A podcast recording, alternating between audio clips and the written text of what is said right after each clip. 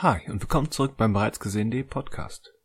Weil Ostern ist, sprechen wir ein wenig über bekannte Easter Eggs in Filmen. Weil es aber auch ein Feiertag ist, sprechen wir eigentlich ganz entspannt über Film- und Serientipps. Darunter unter anderem Netflix Ozark, deutsche Genreversuche und Fantastische Tierwesen 3. Viel Spaß beim Hören.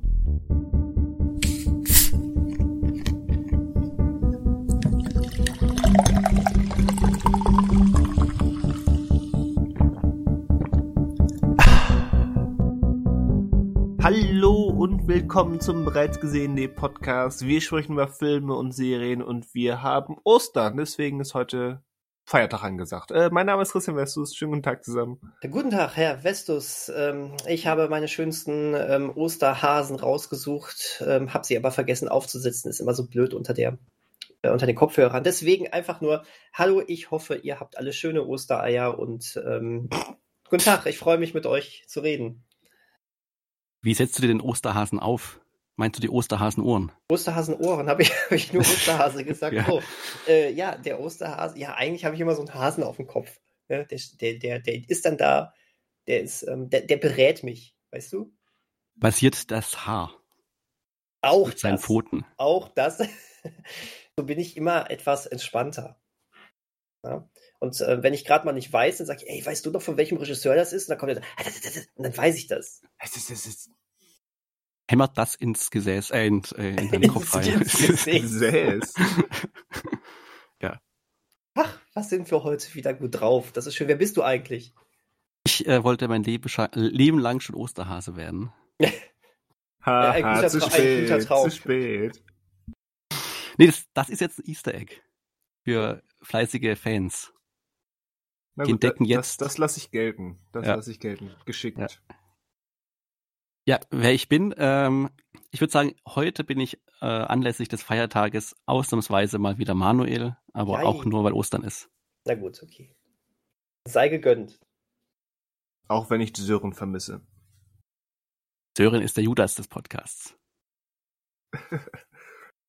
bin der Pontius Pilatus des Podcasts. Naja. Das Zitat. ist natürlich total besser.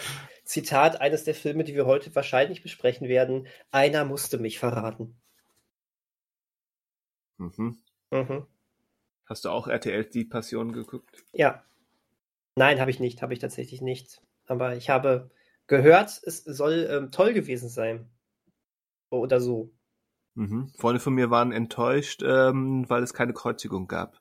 Spoiler. Oh. Was? Passion ohne Kreuzigung? Ja. Naja, es war, es war einfach mal an der Zeit, dass das Ganze mal ein Happy End kriegt. Ne? Also ich habe auch nicht ganz genau verstanden, wie es jetzt geendet ist, aber sie sagten, ähm, ja, er wird zum Tode verurteilt, sie gehen zum Kreuz oder zu Golgatha und dann ist vorbei. Hm. Das ist jetzt Hören sagen, aber ja. RTL oder wer auch immer dahinter steht, äh, wird sich schon was dabei gedacht haben. Das erinnert mich gerade an Hot Fuzz und diese ähm, Romeo und Julia Variante, wo die gestorben sind, dann geht das Licht aus, dann geht das Licht an und alle tanzen da rum und machen eine fröhliche Musical-Nummer. So ein bisschen ist das da auch. Ich glaube, das ist die RTL-Variante der Passion, aber ich habe es nicht gesehen, ich weiß es nicht. Ja, vielleicht. Ähm, sind wir einfach mal großzügig und sagen, das war so geplant. Auf jeden Adaption. Adaption der Bibel. Da kann man ja mal freier sein. Kann man freier sein, ja. Vielleicht Naja. gehen die davon aus, sie alle, alle wissen, was passiert. Das kann man so als Easter Egg unausformuliert drin lassen. Ha! Apropos Easter Egg. Apropos Easter Egg. Wir Ja. haben das Osterwochenende hinter uns, also zu dem Zeitpunkt, wo wir gehört werden. Ähm, quasi wir, während, wenn wir hier, es- wenn wir es hier aufnehmen, dann ähm, werden wir sterben und wir werden äh, auferstehen, wenn, wenn wir wieder gehört werden oder so. Aha, der Podcast ist unsere Himmelsfahrt. Ja, ja, irgendwie ist das so. Äh, Das ist ja so früh eigentlich. Himmelfahrt ist ja erst. ja, wir landen also, ja auch meistens in der Cloud. Ja. Und deswegen passt das schon.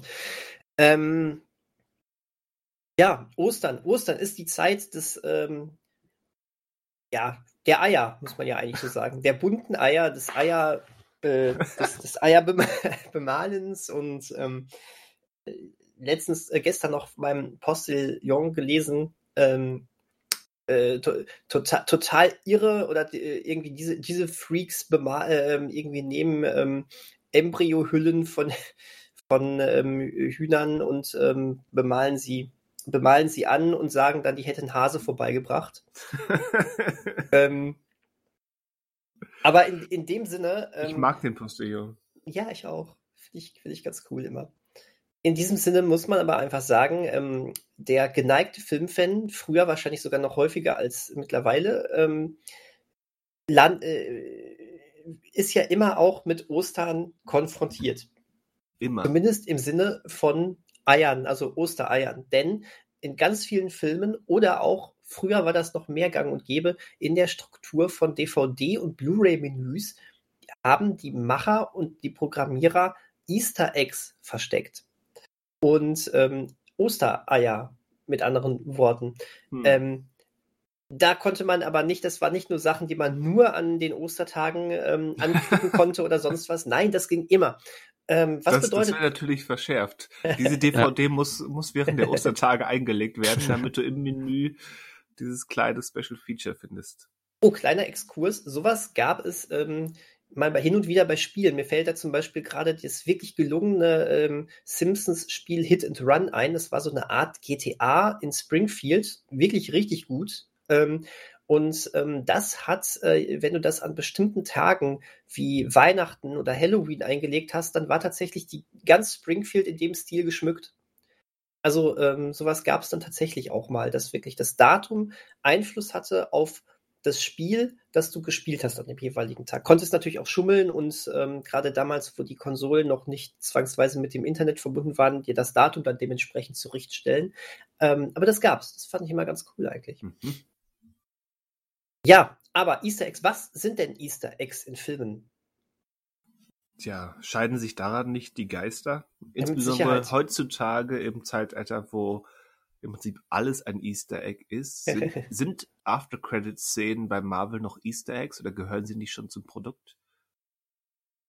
Und schließt sich das notwendigerweise aus? Ich, ich habe da ehrlich gesagt keine Antwort drauf. Ich glaube, ich glaube, die klassischsten Easter Eggs, die mir sofort einfallen, ist, ist die generelle, ist das generelle Hin und Her von, von George Lucas und Steven Spielberg. Du hast äh, irgendwie den, den Club Obi-Wan bei Tempel des Todes, du hast ähm, R2D2 und C3PO auf, ich glaube, auf der Tragesäule vom, ähm, von der Bundeslade oder so. Du hast ähm, Yoda bei E.T. und, und solche Sachen. Und du hast ähm, E.T., der, ähm, Stimmt, der, der im, bei, im Jedi-Rat bei Episode 1 sitzt. Genau, und solche. Sachen. Mhm. Vollkommen richtig. Also eigentlich ist ein Easter Egg ähm, eine kleinische, äh, eine kleinische, eine kleinische, ist ein Easter Egg eine kleine Anspielung ähm, äh, visueller Natur, manchmal aber auch ähm, ähm, auf gesprochener Ebene, aber meistens schon eher visuell, ähm, um, um Kennern so ein kleines Lächeln zu entlocken, oder? Würde ich sagen. Also äh, zum Beispiel, ähm, als ich äh, mir Uncharted, den Film angeguckt habe, da gab es, äh, da gab es tatsächlich so Sachen, die wirklich, wirklich mal Easter Eggs waren, wo noch nicht diese Schwelle überschritten wurde wie bei Marvel, wo man echt sagen musste, mittlerweile ist fast schon jedes Easter Egg auch schon relevant, mhm. sondern ja. ähm, glaube, genau diese beiden Sachen hatte ich auch schon mal im Podcast erwähnt. Weil damals eine aus Spoilergründen noch nicht. Jetzt bin ich aber schamlos. Also, ähm, und zwar äh, auf, einmal ähm, öffnet äh, Nathan Drake ähm, ein, ähm, ein Koffer in der Uncharted-Verfilmung und da ist ein Sticker von Naughty Dog zu sehen, ganz kurz. Und Naughty Dog ist die Entwicklerfirma der Uncharted-Spiele gewesen. Das mhm. war ein ganz klassisches Easter Egg. Ganz kurz drin. Es hat über, also wer es sieht und das weiß, der freut sich und alle anderen haben gar nichts verpasst. Und ähm, das war ganz cool. Und ähm, dann äh, schon, schon ein bisschen auffälliger ähm, gibt es dann eine Szene, wo äh, Nathan und äh, Sully aus dem Meer am, so, äh, den, den Strand betreten quasi und dann äh, ist da ein Mann in einer Liege und die ähm, und mhm. da gibt es einen ganz kleinen Mini-Dialog und dieser Mann in der Liege der sagt, glaube ich, auch noch sinngemäß sowas wie, ja, ich habe auch mal ein paar Abenteuer erlebt oder sowas. Das ist tatsächlich der ähm, Sprecher beziehungsweise sogar der Motion Capturing Darsteller des Nathan Drake aus dem Spiel. Aha, interessant. Genau.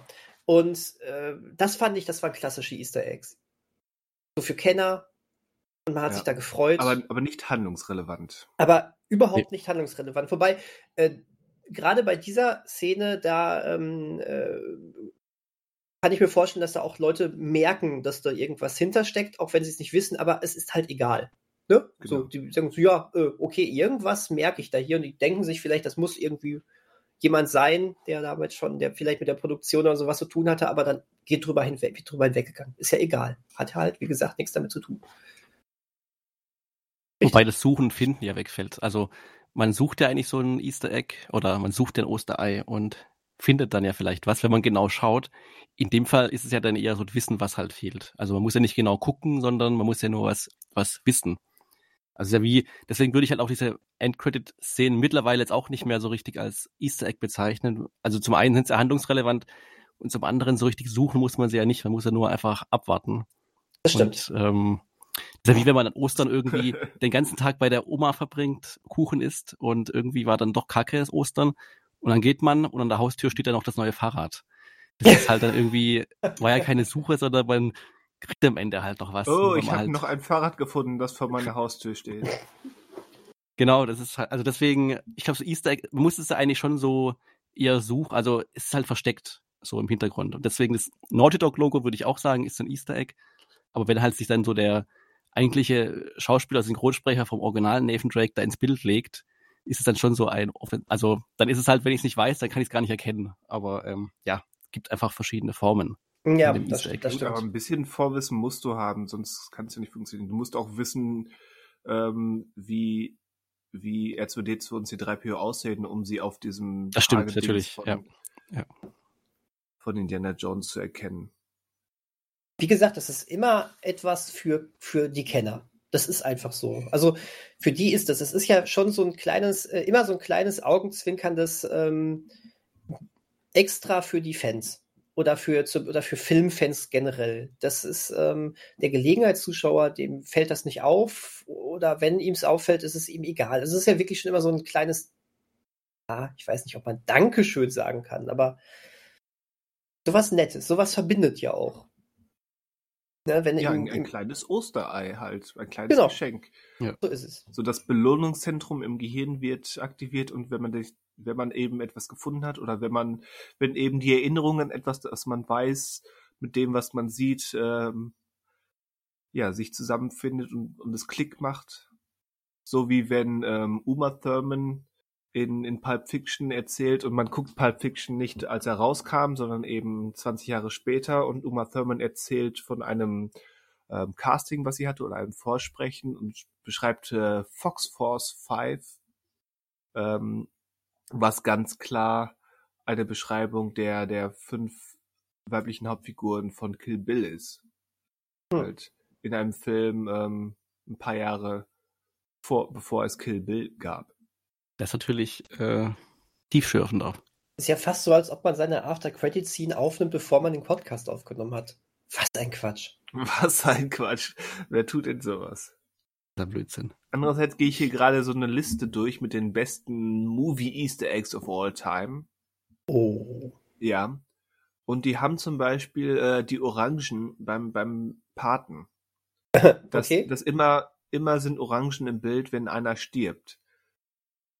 Und das finde ich schon wieder irgendwie ja und irgendwie ist es Teil der Handlung, Teil, Hm. Teil der Ästhetik dieser Welt. Entsprechend ähm, würde ich es nicht, nicht, ein, nicht als Easter Egg im klassischen Sinne bezeichnen. Nee, also schreib, schreib mal eine Analyse über den Paten und sag deinem und äh, sag an der Uni deinem Prof, das ist ein Easter Egg. Der kriegst du aber direkt Punktabzug. Ja, Das ist schon, das ist schon krasseste Bedeutungsebene. genau. Äh, also nee, da bin ich dagegen. Weil da kannst du richtig schön was reininterpretieren, dass jedes Mal Orangen dann zu sehen sind und sonst irgendetwas. Also nee, nee, das ist kein Easter Egg für mich. Da würde ich mich jetzt gegen wehren. Ich nämlich auch. Das freut mich. Aber apropos Easter Egg, das fällt mir, fällt mir gerade ein, ist, ist dieser Wilhelm-Schrei eventuell ein Easter Egg? Äh, mittlerweile oder anderswo oder er war es bis bis er auch bei jedem zweiten Film ein Easter Egg war und jetzt ist er einfach nur ein ein ein Insider hm. äh, der, der so ausgespielt wurde, dass er, dass es eigentlich origineller wäre, ihn nicht mehr zu nutzen. Aber da spricht vielleicht meine, meine gelangweilte, gelangweilter Umgang mit dem Wilhelm Scream mit hinein. Ich stelle mir so vor, wenn, wenn sich so Zuschauer dann unterhalten, ey, ist dir das aufgefallene Easter Egg bei diesem Film? Ja, was denn? Nee, ist mir nicht. Die haben den Wilhelm-Schrei nicht genutzt. Boah, krass. Also, das wäre wär auch mal witzig. Ähm, äh, für, für, für, äh, für unsere Hörer, die das vielleicht nicht wissen, der Wilhelm-Schrei, das ist so ein ganz bestimmter Schrei, der von ähm, einem ich weiß gar nicht, wo der Ursprung ist, ob das von, überhaupt wirklich von einem Schauspieler damals kam. Ich weiß es nicht. Auf jeden Fall ist dieser eine Schrei wird als Sounddatei seit Jahrzehnten in der Filmindustrie immer wieder benutzt. Und das ist so ein, so ein, so ein ganz ähm, äh, aufdringlicher Schrei, eigentlich so ein ah! Ne? Also es äh, ja. muss man einfach mal bei YouTube Wilhelm Schrei oder Wilhelm Scream eingeben. Ähm, das, das ist auch witzig, wenn man das einfach ein paar Mal hintereinander hört und dann verschiedene Szenen sieht. Es ist, wie Christian schon sagt, das ist ausgenudelt bis zum geht nicht mehr. Ich glaube, mittlerweile fühlt sich jeder Filmemacher ein bisschen dazu genötigt, dass er an irgendeiner Stelle einmal eingesetzt werden muss. Ich glaube, selbst ähm, als ein, als ein Elb ähm, bei Helms Klamm von der Brüstung stürzt, ja. gibt's den Wilhelmschrei. Ja, ist auch, das ist auch so, da kann ich mich sogar noch dran erinnern. Und da also finde ich schon wieder störend. Ich kann es verstehen in einem generell lustigen Film von mir aus, bei Flucht der Karibik von mir aus, aber manchmal untergräbt es auch den Moment. Hm. Also ich glaube auch schon so, äh, dass das dann irgendwie mal so die, die Geldgeber sich so einen Film angucken, so, ey, sie haben den Wilhelmschreier gar nicht eingesetzt. Ja, nee, der, der stört mich nicht. Ja, dann können wir ihren Film aber nicht finanzieren. Oh. Also, oh. ich glaube irgendwie, ähm, das ist, naja, aber ist so ganz falsch mit Easter Egg war ich zumindest nicht, oder? Nö, also kann man, kann man, also würde ich jetzt nicht so extrem von mir ab, abstreiten. Wie gesagt, mich nervt er mittlerweile, weil er, weil er so ein, so ein so ein fauler Gelb geworden ist, den mhm. jeder macht. Und was ist eigentlich GEMA-frei, der Wilhelmsschrei? äh, weiß ich nicht. Der ist wahrscheinlich viel zu kurz, als dass Stimmt. ihn, ja. Ja. als dass ihn die, die ähm, digitalen Polizisten erschnüffeln könnten. Ich sage dazu nur, der Typ, der bei der GEMA die Titel eingibt, ist ein ganz bekloppter Penner oder so ähnlich war das. Ähm, bekommt nichts zu Ostern. Der kommt, richtig, der bekommt nichts zu Ostern. Der muss, der muss zehnmal am Stück Ready Player One gucken. zehnmal oh. am Stück wird mir jeder Film auf den Sack gehen, aber ich mag ja Ready Player One. Aber apropos Ready Player One. Ja. Ja. Easter Egg der Film. Ja, und entsprechend sind es keine Easter Eggs mehr, oder? Weil, weil sie Teil der Narrative sind. Richtig, genau so ist es. Ähm, vor, vor, allen Dingen, weil ja sogar nach Easter Eggs gejagt wird. Also der Film macht ja, nutzt ja, also er, er, nimmt ja das Konzept Easter Eggs und macht es zu Handlungspunkt. Also von daher es sind jetzt doch irgendwie wieder Easter Eggs, nur halt nicht mehr im Sinne von Easter Eggs. Ja. Ich meine, natürlich, da sind in, in der finalen Schlacht sind, sind da pro Frame 725 irgendwelche Kostüme von irgendwelchen IPs im Hintergrund. Ähm, natürlich kannst du nicht sofort alle erkennen und entsprechend ist die Suche danach schon hat etwas Easter Egg-mäßiges. Aber wie gesagt, es geht genau darum, es geht um dieses, um dieses Spiel mit Hintergründen, mit, mit Insidern und entsprechend, ähm, da die Handlungs, da sie handlungsrelevant sind, sind es keine Easter Eggs, wie sie ursprünglich mal gedacht waren. Zumindest für mich. Nee, ist richtig.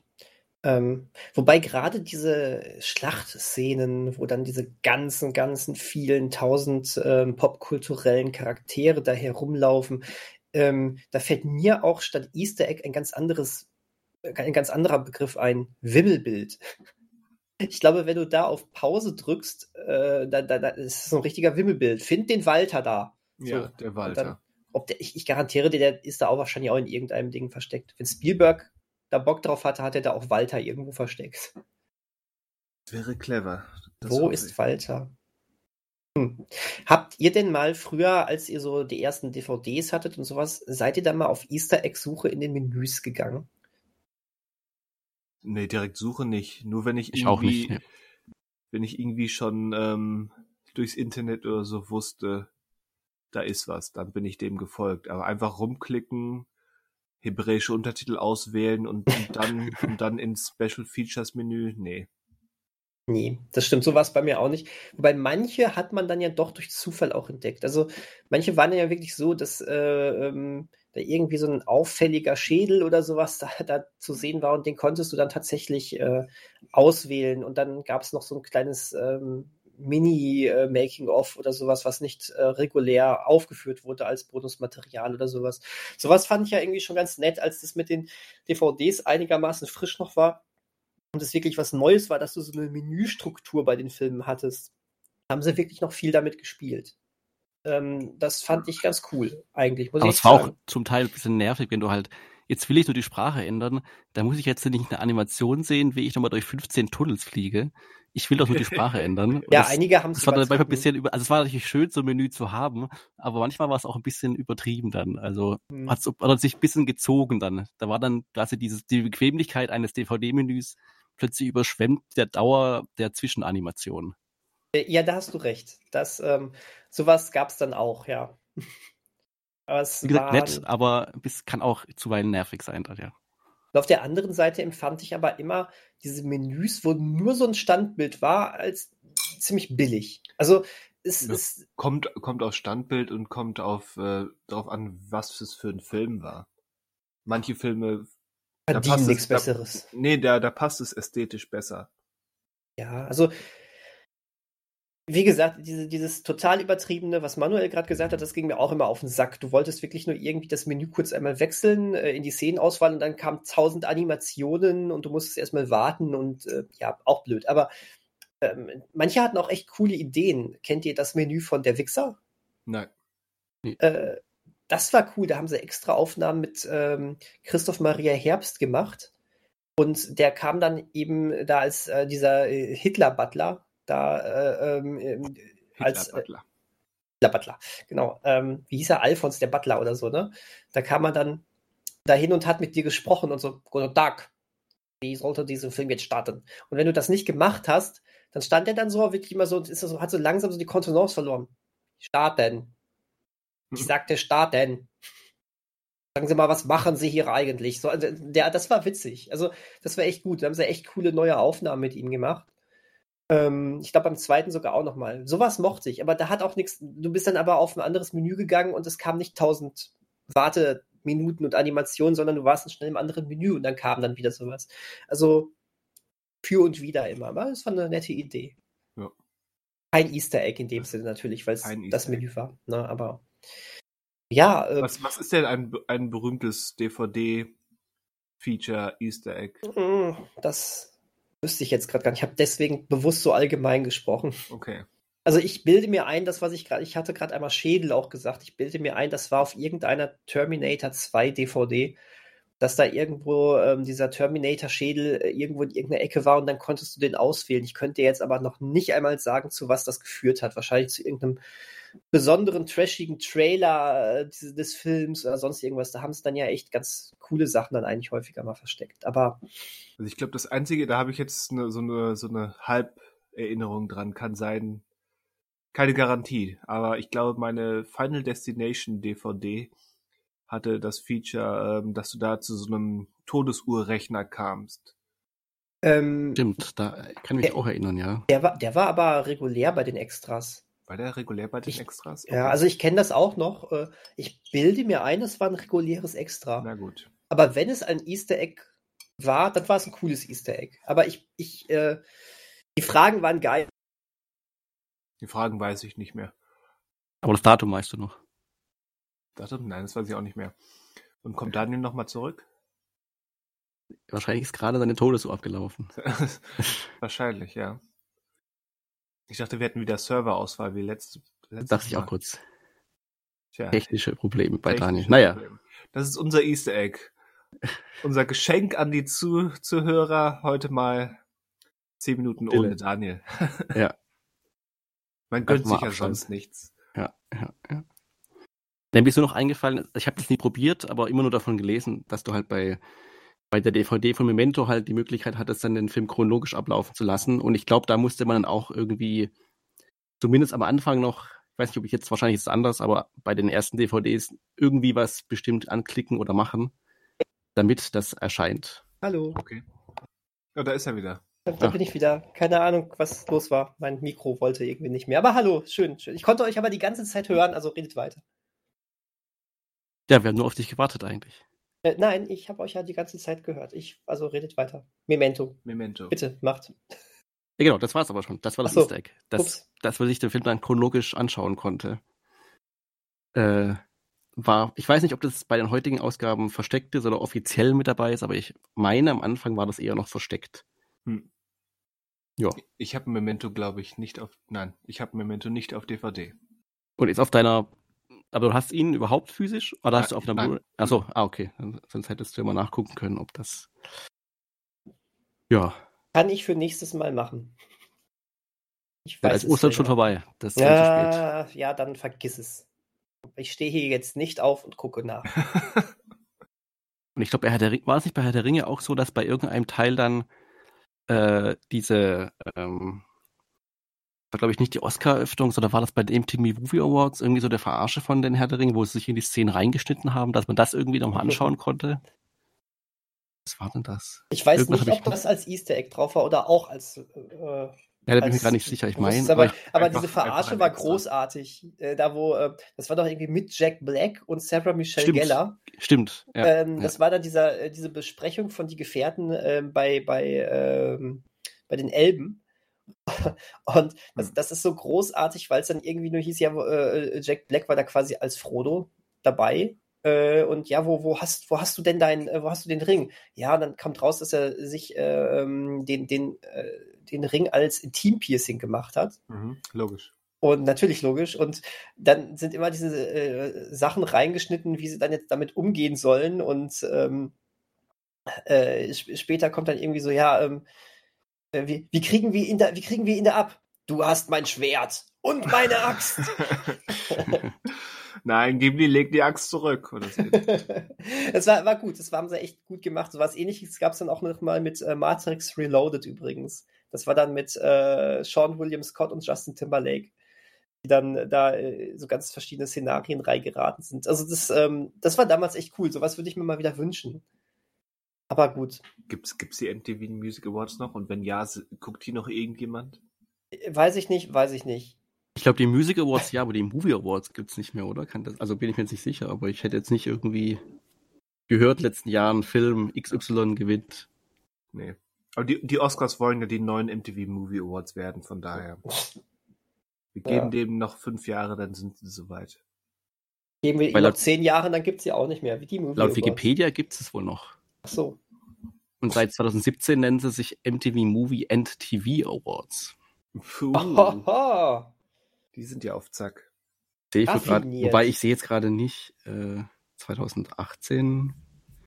Äh, ich ich suche gerade mal irgendwie so einen Gewinner mal zu finden, aber Gibt's einfach nicht. Es gibt einfach halt nicht. den Award, aber es gibt keine Gewinner mehr. Hä? ja, es gibt viele Kategorien, die nur so ein paar Jahre dabei waren und nur oder halt nur in einem Jahr, Ja. aber so irgendwie so hier Best Movie. Ach so. Best Movie 2021 To All the Boys Always and Forever hat da gewonnen. Entschuldigung. Nein, alles okay. Lass es raus, Christian. Ich, ich mochte den ersten, aber das ist halt so ein. Ich glaube, ich finde ihn sogar besser als mindestens einen Oscar-Gewinner der letzten 20 Jahre, aber. Aber interessant ist auch die, also die Auswahl, die nominiert. Ich weiß nicht, wie wer die Nominierten, also wer die Nominierten auswählt, weil nominiert war Hast du gerade die sonst noch, gesagt? nee, die Nominierten. Ach so, wer, okay. also wer die, äh, nominiert war doch der zweite Borat-Film. Soul, der Pixar-Animationsfilm, Das ist, das ist immer zurecht. Promising Young Woman und Judas and the Black Messiah. Also es ist eine sehr eine gute Mischung. An Filmen. Also aber ich sehe es auch gerade nicht. Naja, die Jahre davor war es eher so Avengers Endgame, Black Panther, Schön Hm. das Biest, Hm. Star Wars 7. Ach du Schande. ja, aber sowas hätte ich jetzt aber auch eher bei den Ja, also es, also es wirkt, also es, äh, Awards die Twilight-Filme haben natürlich alle gewonnen, außer Aha. der zweite. Doch, nee, alle haben gewonnen, außer der letzte, sehe ich gerade. Der war nicht mal nominiert. Wobei, der kam wahrscheinlich im gleichen Jahr raus. Irgendwo Ja. ist ja auch mal gut, ne? Ja, aber es ist schon, wobei alle Herr der Ringe haben natürlich gewonnen, aber ansonsten sind die Filmauswahl ist dann schon repräsentativ. Wobei ich sagen müsste, die 90er, da war die Jugend irgendwie noch, da waren die Filme wohl besser. Will ich da Nein, nein, da haben wir noch keine, das ist jetzt das große Fass, was wir nicht aufmachen wollen, aber da haben wir noch keine ganze Generation dressiert, nur noch aus einem möglichst kleinen Topf interessante Filme zu finden. Da war der Topf, aus dem man interessante Filme finden konnte, größer. Auch wenn man sich das jetzt Ja, mit, der möglich, mit den Möglichkeiten des Streamings anders einredet, aber die, wir haben wirklich eine Generation der letzten 20 Jahre ähm, dressiert, wirklich über, also einen sehr, sehr schmalen Tellerrand zu haben. Das ist leider so. Ach, Mensch. Und das, das macht sich sogar beim Bildformat bemerkbar, dass mittlerweile so, so schmal geworden ist, dass man es hochkant macht. Ah, Widerlich. ah, Widerlich. Ah, ah, Sowas macht man nicht. Leute, bitte, eine Bitte an euch alle, wenn ihr Videos mit eurem Smartphone macht, macht das, haltet das Smartphone schräg. Bitte, wenn, nicht die, wenn die. Oma, beim Ostereier suchen filmen. Genau.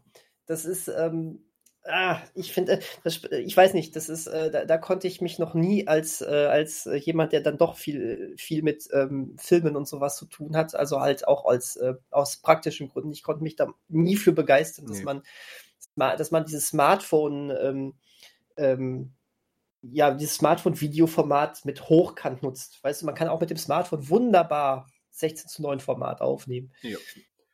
Ähm, Hochkant das- kannst du dir nicht angucken. Nee, das ist halt das, äh, ähm, ne, man, man ist ja früher nicht um, umsonst mehr in die Breite gegangen. ähm, das hat ja schon auch was mit unserem Blickfeld zu tun. Aber na gut, komm. Jeder so wie er möchte. Ja. Und ähm, dann passt das schon. So, äh, übrigens, äh, es fällt mir gerade ein, so ein kleines Easter Egg hier am Rande. Ein kleiner Hm. Fakt. Ähm, heute haben mehrere Schauspieler gleichzeitig Geburtstag. Irre, ne? Definiere heute. Äh, Kar Karfre Karfreitag, 15.04. Wie? Und zwar haben Jetzt heute- bringst du alles durcheinander hier. Ja, Tag der Aufnahme. Ostern Ähm, war doch schon vorbei quasi. Ja, alles okay, timey, wimey und so. Ähm, und zwar äh, Emma Watson hat heute Geburtstag, Macy Williams hat heute Geburtstag und Seth Rogen hat, hat heute Geburtstag. Stell dir vor, die feiern zusammen. Das fände ich lustig. Naja, Seth Rogen und Emma Watson haben das ja schon mal im Film gemacht. das stimmt. Jetzt ist die Frage, in welchem, Daniel. Äh, Seth Rogen und Emma Watson? Ja. Äh, weiß ich nicht. Weiß ich wirklich nicht. Das war doch Das ist dein Ende. this the Daniel. end, genau. Ah, okay, den habe ich nie gesehen. Den habe ich tatsächlich nie gesehen. Auch wieder so, ein typische, so eine typische äh, Judd Apatow-Produktion, ne? Produktion. Naja, ja. für Rihanna gab es damals 2014 den MTV Movie Award als Best Cameo This is the End. Das ist auch wieder so ein Film, wo, wo, wo alles passiert und die, und die ganzen Gags funktionieren auf der Dialogebene, oder? Hm, Nö. Also, Manchmal? Okay. also auch, aber nicht ausschließlich. Der ist visuell durchaus. Ähm, Na, dann muss ich den mal gucken. es ist kein Jet, Jet Apatow Film, sondern nur eine Produktion. Es ist Hm. mehr, es ist mehr ein äh, Rogan Goldberg Film. Ja, okay, gut. In dem Fall leider. Also mich hat da teilweise damals der Humor so ein bisschen nicht also genervt oder gestört, teilweise, dass er dann doch so unter der Gürtellinie war. Fand ich ein bisschen schade, teilweise.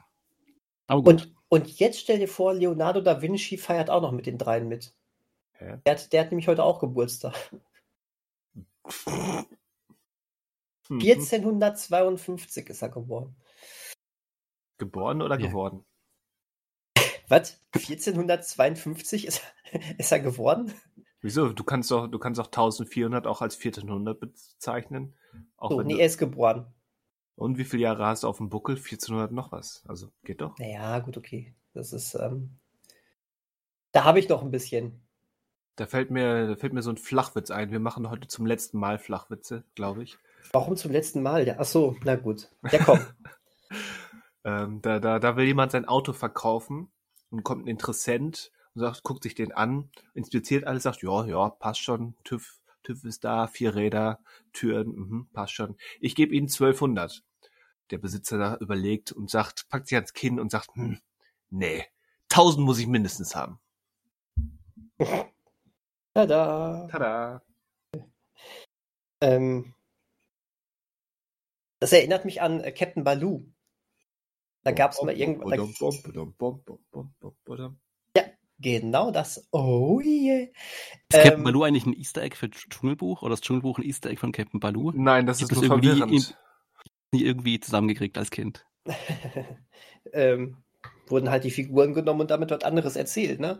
Und schon, schon war es das. Nee, äh, da gab es das. Kit, du wirst mein sehr guter Familienvater werden. da gab es dann damals nämlich ähm, den wunderbaren Dialog, ähm, oh, mein, äh, meine Tante hat mal an einem Tag mehrere hundert Kilo verloren. Boah, wie hat sie das denn geschafft? Ja, ihr Auto wurde geklaut. Tä, tä.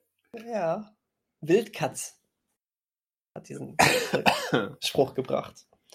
Der Wildkatz. Komm, pass auf, einen habe ich auch noch. Einen habe ich auch noch. Wa- Was macht die Security in der Nudelfabrik?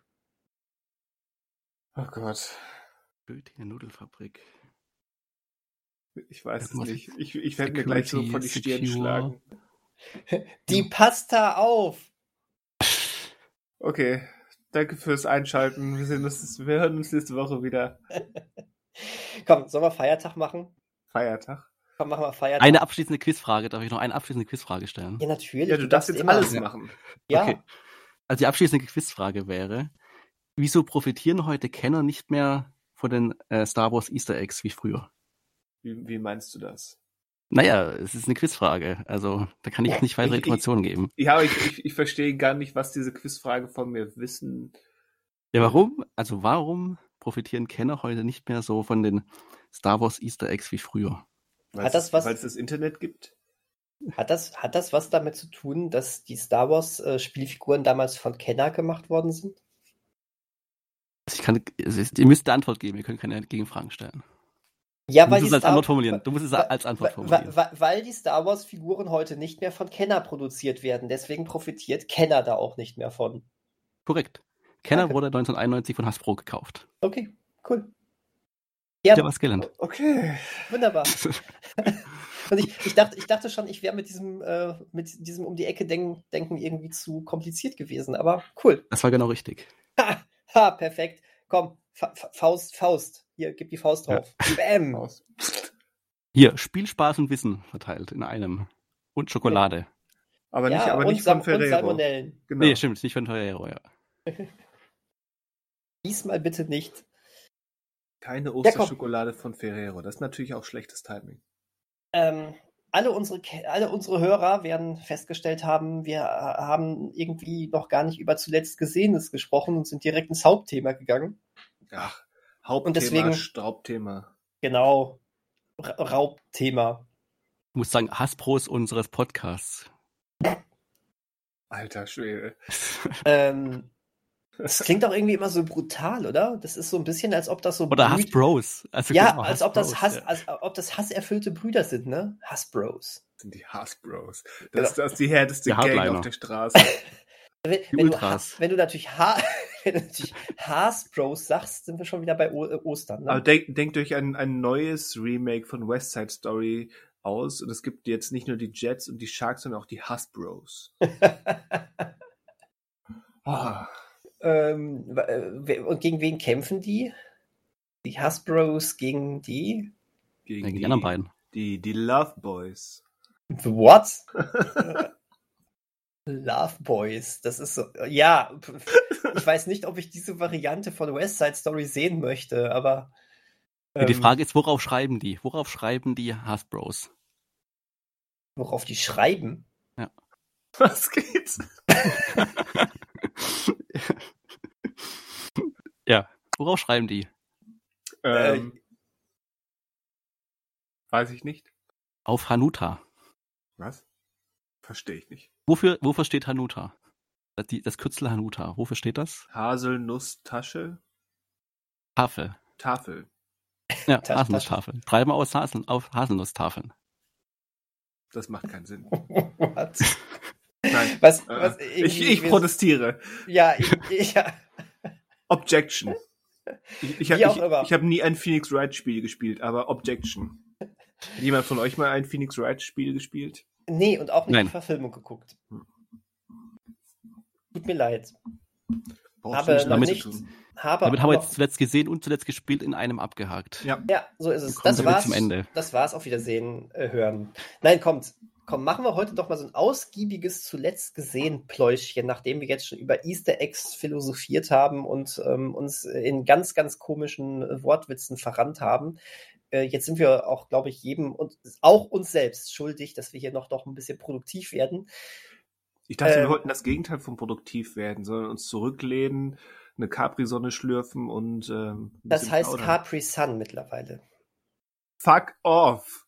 Ja, danke sehr. Ich find's auch kacke, aber es ist so. Das heißt Capri Sun. Ach echt, Was? das habe ich gar nicht mitbekommen. Ja, ja, schon, schon lange. Schon Ja, und, Jahren. und, und Ryder ist jetzt Twix. Die Sun. Mhm. Nein, das ist die Capri-Sonne. Du, Ge- mein ge- Reden. Geh mir nach Aber- Hause, ey. Go me to home, ey. Ey. Homie to go, ey. What? Ah, Was habt ihr denn gesehen? Komm, äh, Ich habe jetzt so keine Lust mus. mehr überzuleiten. Also, was habt ihr gesehen? Ah, 2017 ist das passiert übrigens. Der Wechsel. Der Wechsel. Ja. Capri Sun. 2016 war die Welt noch in Ordnung. Ja. Das heißt aber, alle Capri-Sonnen äh, sind wahrscheinlich jetzt abgelaufen. Je nachdem, wie lange die haltbar sind. Außerdem gibt es jetzt mittlerweile kein Plastik-Strohhalm äh, mehr. Da ist Sondern? jetzt so, so ein Papp- oder so ein Papierstrohhalm dran. Aber der Beutel selbst ist Plastik. Ja, das interessiert ja keinen. Hauptsache, Hauptsache der, der Strohhalm ist Der nicht aus zählt nicht. Ja, du könntest einen Pappstrohhalm in, in, deinen, in deinen zehnmal größeren Plastikbeutel stopfen. Das ist äh, genauso, kennt ihr diese Micro-Drops oder wie, wie auch immer die heißen? Das, Das, das äh, heißt Microsoft, Daniel. Das sind irgendwie so, ähm, äh, so, so, so komische ähm, Drops, die du in äh, dein Wasser reinpackst. Und dann schmecken die irgendwie fruchtig. Die sind alle äh, hochgradig ekelerregend. Ähm, aber das Geile ist, dass da immer draufsteht, ja, wenn Sie, wenn Sie diese, das hier kaufen, dann, dann schonen Sie die Umwelt, weil weniger Plastik und sowas. Ja, jeder dieser einzelne scheiß Drops ist in einer Plastikding eingepackt. Was? Also, ein, ein Drop alleine in einer. ja. Ein Drop allein ist immer noch Hm. in so einem Plastikvieh, was du dann erstmal noch aufmachen musst. Da rein. Ja, das ist natürlich wunderbar für die Umwelt. Oh Mann. Aber gut, deswegen. Scheiß drauf, Capri-Sonne heißt Capri-Sonne und ist nur echt mit, mit, mit, mit umweltschädlichem Strohhalm. So, So. wenn schon Kacke, dann richtig. Ist genauso wie hier mit, mit, mit dass es fast alle Fanta-Sorten nur noch in dieser Zero äh, ohne Zucker-Variante gibt. Was soll denn der Scheiß? Das schmeckt dann auch noch scheiße und ist nicht gesund. Also dann, dann, äh, dann Wenn schon, mir, denn schon. genau, dann gibt mir die Zuckervariante. Das schmeckt in einigen Sorten immerhin ganz okay und ist ungesund. Dann brauche ich nicht die Variante ohne Zucker, es schmeckt scheiße und ist ungesund. Äh, es ist, na, es ist doch sowieso doof. Also von daher, komm, dann, dann möchte ich mich auch dafür entscheiden, Scheiße zu trinken. Und nicht, und Oh. nicht Scheiße zu trinken und, ich, und, und, und es wird mir verkauft, als du tust dir was Gutes. Ja, musste hier noch jemand an, an den dritten Austin Powers jetzt denken? Nein, weil ich den nicht mehr auf dem Schirm habe. Das war Ja. Goldständer, oder? ja. Wird da Scheiße gefressen? Nein, getrunken. Hm. Ah, Aus einer Kaffeekanne oder so. Ich habe es auch nicht mehr den genauen Ablauf drin. Oder ist es der zweite? Da taucht doch der Goldständer auch schon auf, oder? Nee, Weiß der ich ist, nicht, ich glaube nicht. Das ist doch nur. Nee, aber es ist der fiese Fettsack. Ah, Egal. Ich bin mir ziemlich sicher, es ist drei, vielleicht war es zwei. Liebe Podcast- Podcast-Hörer, ähm, Bericht, korrigiert mich bitte im Forum. Ihr könnt euch wieder irgendeinen Thread aussuchen. Naja, macht einfach. Es ist alles erlaubt. Star Trek Picard. Äh, ach, übrigens, es war in Austin Powers 2. Boah, das wäre cool. Ja, bitte macht das. Geht bitte wirklich in den Picard-Thread und dann schreibt das dahin. Das fände ich geil. Das wäre wär super. Und Ja. jeder, der dann, der dann dahin schreibt, das verstehe ich nicht. Dann sage ich, ja, das hört ihr nicht unseren Podcast oder was? also, Entschuldigung. Ja, das, das ist ein Easter Egg für Podcast-Zuhörer. Ja, also ein, ein Monat lang kein hier Forenverbot. Also, Kein, ein Monat lang kein Forenverbot. Egal, was Das- du machst, das- du kannst kein Forenverbot Ja. Das, bekommen. das Kein Das war ist quasi gestrichen. Das Kein war gestrichen. Purge-Zustand im Forum. Auch das, das ist, ey, das fände ich auch lustig. Komm. So, Kalenderwoche so und so, alles erlaubt. Mach Bere doch. Bereits gepurged. was habt ihr denn gesehen? in letzter Zeit so. Ich bin auch hier, um mit euch über Filme zu plaudern. Ach, Jetzt Filme? das auch. Oh. Filme. Ja, Oder, ihr Serien oder Spiele oder Bücher. Ja, genau. Oder Musik. Äh, Kunst. ihr sowas? Jemand schon das neue Kirby gespielt? Ich leider noch nicht, aber ich habe voll Bock drauf. Nein, Du bist der Einzige, der eine Switch hat von uns dreien. korrekt. Ich wollte gerade sagen, das, du bist ja der ein, du bist der Einzige, der eine Switch hat. Äh, okay, von uns dreien, das mag sein. Das, das, Wel- Weltweit. das, das Flop-Konsole, ey. Mhm. Ähm, auch hat irgendjemand das neue Lego Star Wars gespielt? Gibt's das schon? Ja, vor äh, zwei Wochen oder so. Nee, vor einer Woche kam das raus. Soll ja äh, beste Lego-Spiel seit Jahren sein es hat ja macht ja wohl wirklich mal wirklich viel anders. Äh, neue, neue Grafik-Engine, äh, du hast auch ähm, neue Kameraperspektive, alles ein bisschen ausgeklügelter noch, soll richtig gut geworden sein, wirklich. Alle neuen Filme sind ja drin, äh, du, relativ große Welt, die du bereisen kannst, kannst durchs Universum ganz frei fliegen. Ähm, gutes Spiel soll es geworden sein. Vielleicht auch ein paar nette Easter Eggs versteckt, bestimmt. Ja, gut, die Lego-Spiele sind ja sowieso voller Easter Eggs. Lego ist ein Easter Egg. Auch das. Aber ich schließe daraus auch noch nicht. Habt ihr Nee. denn irgendwas anderes gespielt? Nee. Nee.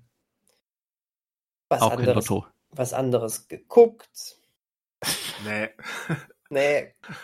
Gut, Äh. dass wir das jetzt abgehakt haben, jetzt hier. Wie gut, dass wir ein Filmpodcast sind.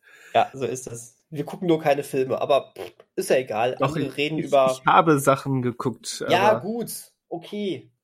Aus dem Fenster. Das Auto, das dritte Beispiel. Auto war, war gut. Ich war ja gesundheitlich ein bisschen angeschlagen. Man könnte meinen, ich hätte Zeit gehabt, zum, um viel zu gucken, aber es war gar nicht so. Irgendwie, wenn man angeschlagen ist, ähm, zumindest ging das mir so, ich hatte gar nicht, gar nicht die, die Energie oder die Lust, groß was anzufangen. Hab's dann zwischendurch aber dann doch getan. Unter anderem äh, habe ich eine neue Serie angefangen. Vielleicht ist das auf die Krankheit äh, zu schieben, äh, die eigentlich gar nicht so weit oben auf meiner bald mal gucken Liste stand, äh, die dann trotzdem plötzlich angeklickt wurde, nämlich äh, Ozark. Ich habe jetzt Ozark Ah. angefangen. Mhm. Ah, aber Da- das, soll, das soll ja gut sein, ne? Das soll ja gut sein. Und da startet jetzt gerade ähm, der zweite Teil der hoffentlich finalen Staffel, weil das war vielleicht mit so die Motivation, dass jetzt, da war jetzt, ist jetzt ein Ende da. Da kann man jetzt gucken, was steht überhaupt an, wenn ich mich in diese Serie wagen kann. Und damit kann ich zumindest besser arbeiten. Und jetzt habe ich die erste Staffel durch und die ist wirklich sehr, sehr, sehr gut.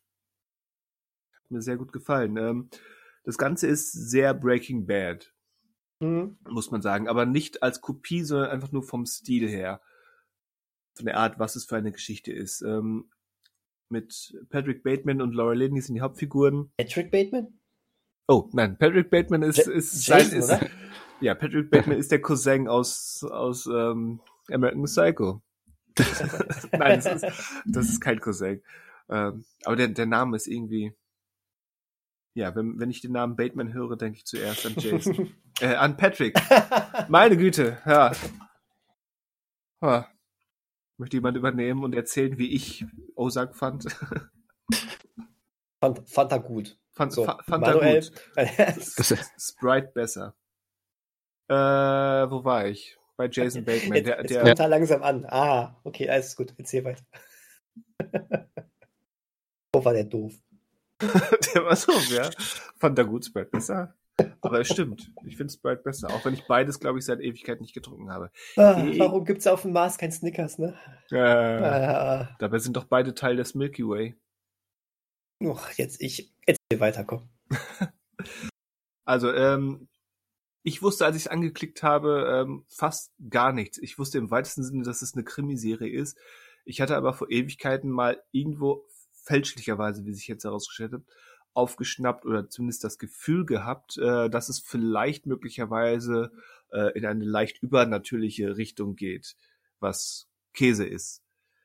Deswegen, wer, wer diese Serie vielleicht auf dem Zettel stehen hat, klickt sie doch einfach mal an, bevor, bevor ihr hier irgendwie einen Schwachbaten darüber sprechen hört.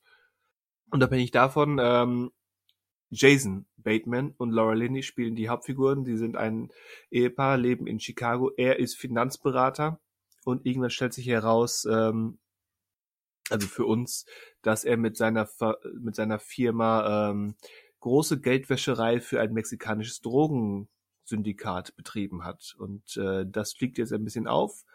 Und die Familie sieht sich gezwungen, ähm, in, nach Missouri zu ziehen, in, an die ähm, Ozark-Seen. So ein, so ein ähm, verschlängeltes Seen- und Flussgebiet. Und dort ähm, soll er neu starten oder auch nicht neu starten, neu starten mit der Geldwäscherei, ähm, denn er hat noch immer Schulden bei besagtem äh, Syndikat. Und dann hat er natürlich Zeitdruck. Er muss innerhalb von wenigen, wenigen Tagen viel Geld ähm, an den sprichwörtlichen Mann bringen und muss quasi äh, neue Geschäftswege aufbauen, um Geld waschen zu können.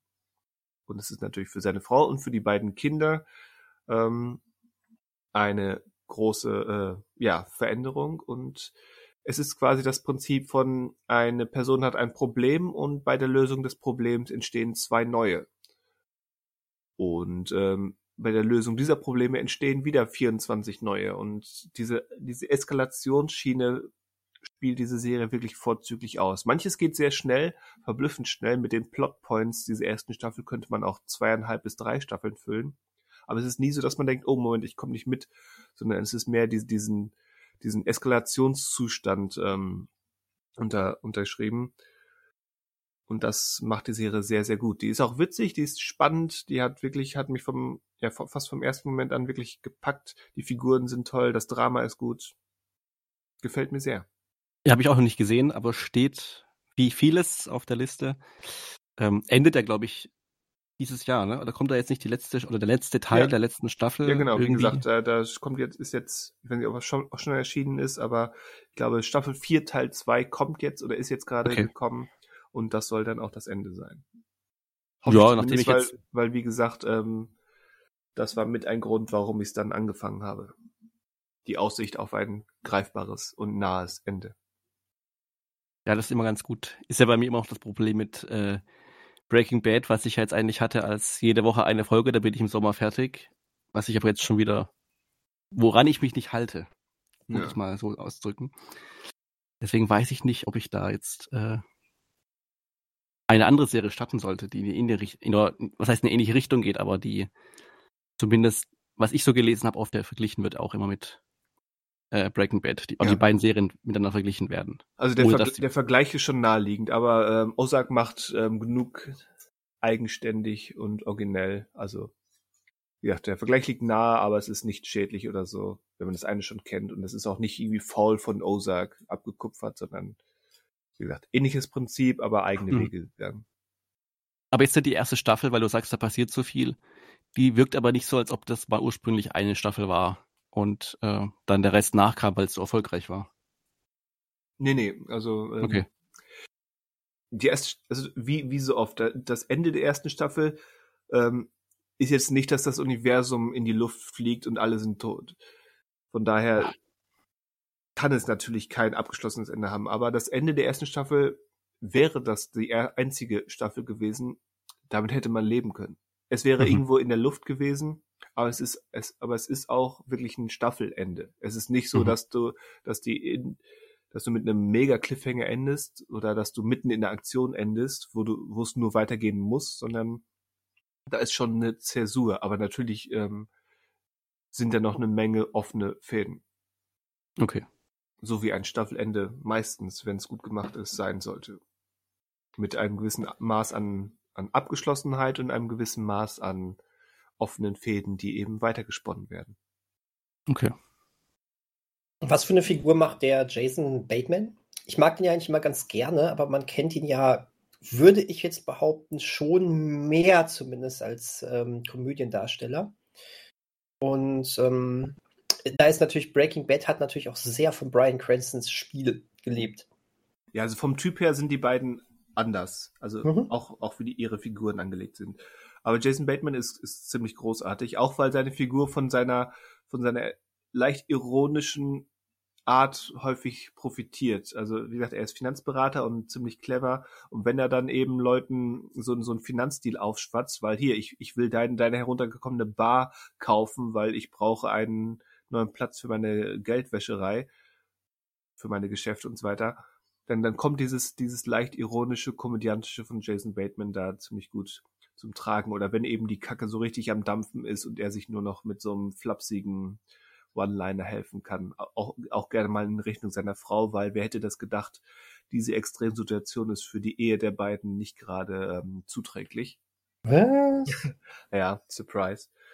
Also da kommt das, das humoristisch schon durch, aber es ist schon in erster Linie eine, eine ähm, Krimi- und Dramaserie und das macht Bateman sehr gut, der auch zwei oder drei Episoden als Regisseur inszeniert hat. Mhm.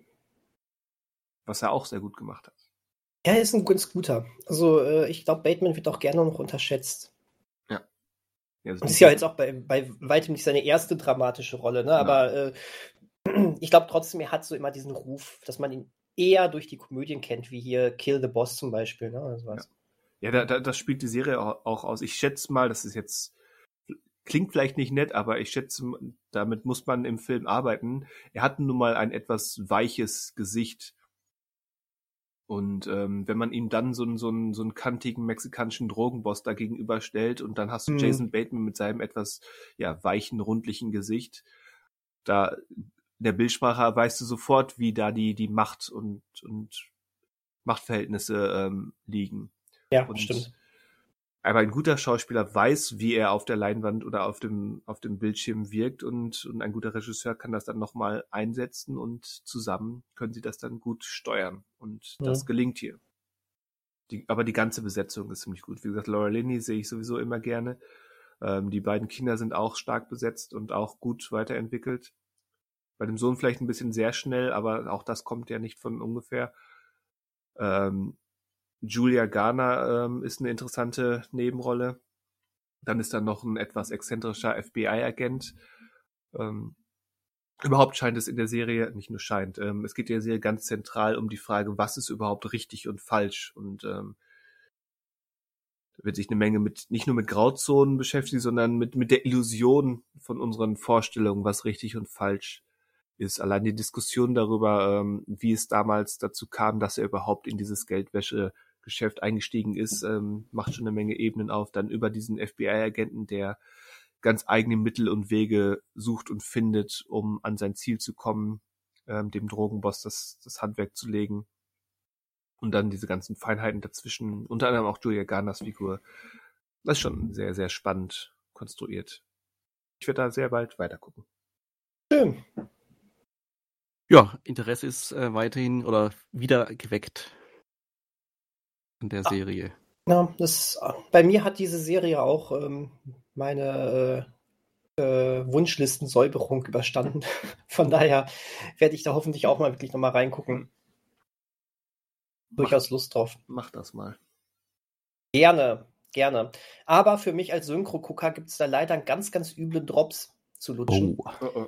Ähm, ja, also äh, äh, Jason Bateman hat nicht seine, seine ähm, Stamm, seinen Stammsprecher. Das finde ich sehr schade.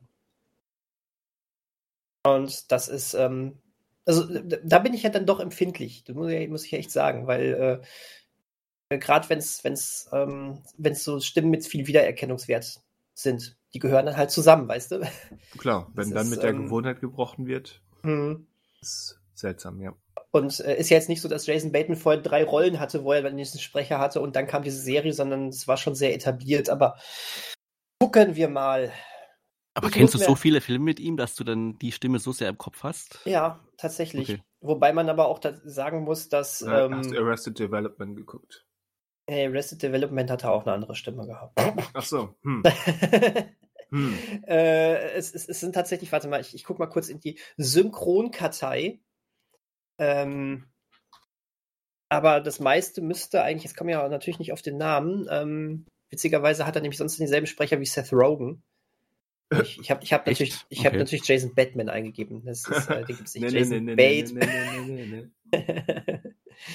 Jason Bateman. Tobias Kluckert, genau. Ähm, der hat nämlich eigentlich so gut wie immer Tobias Kluckert. Und Kluckert ist sowieso jemand, der ist fast schon zu, ähm, zu inflationär eingesetzt, äh, muss man sagen. Den kennt man nämlich durch äh, Seth Rogen, Gerard Butler, Bradley Cooper, Tyrese Gibson, Jason Bateman, Jason Clark, ähm, er hat Joaquin Phoenix relativ häufig gemacht, Carl Urban, äh, Liefschreiber, mhm. ähm, teilweise sogar mal Ryan Gosling, da hat sich mittlerweile aber ein anderer durchgesetzt.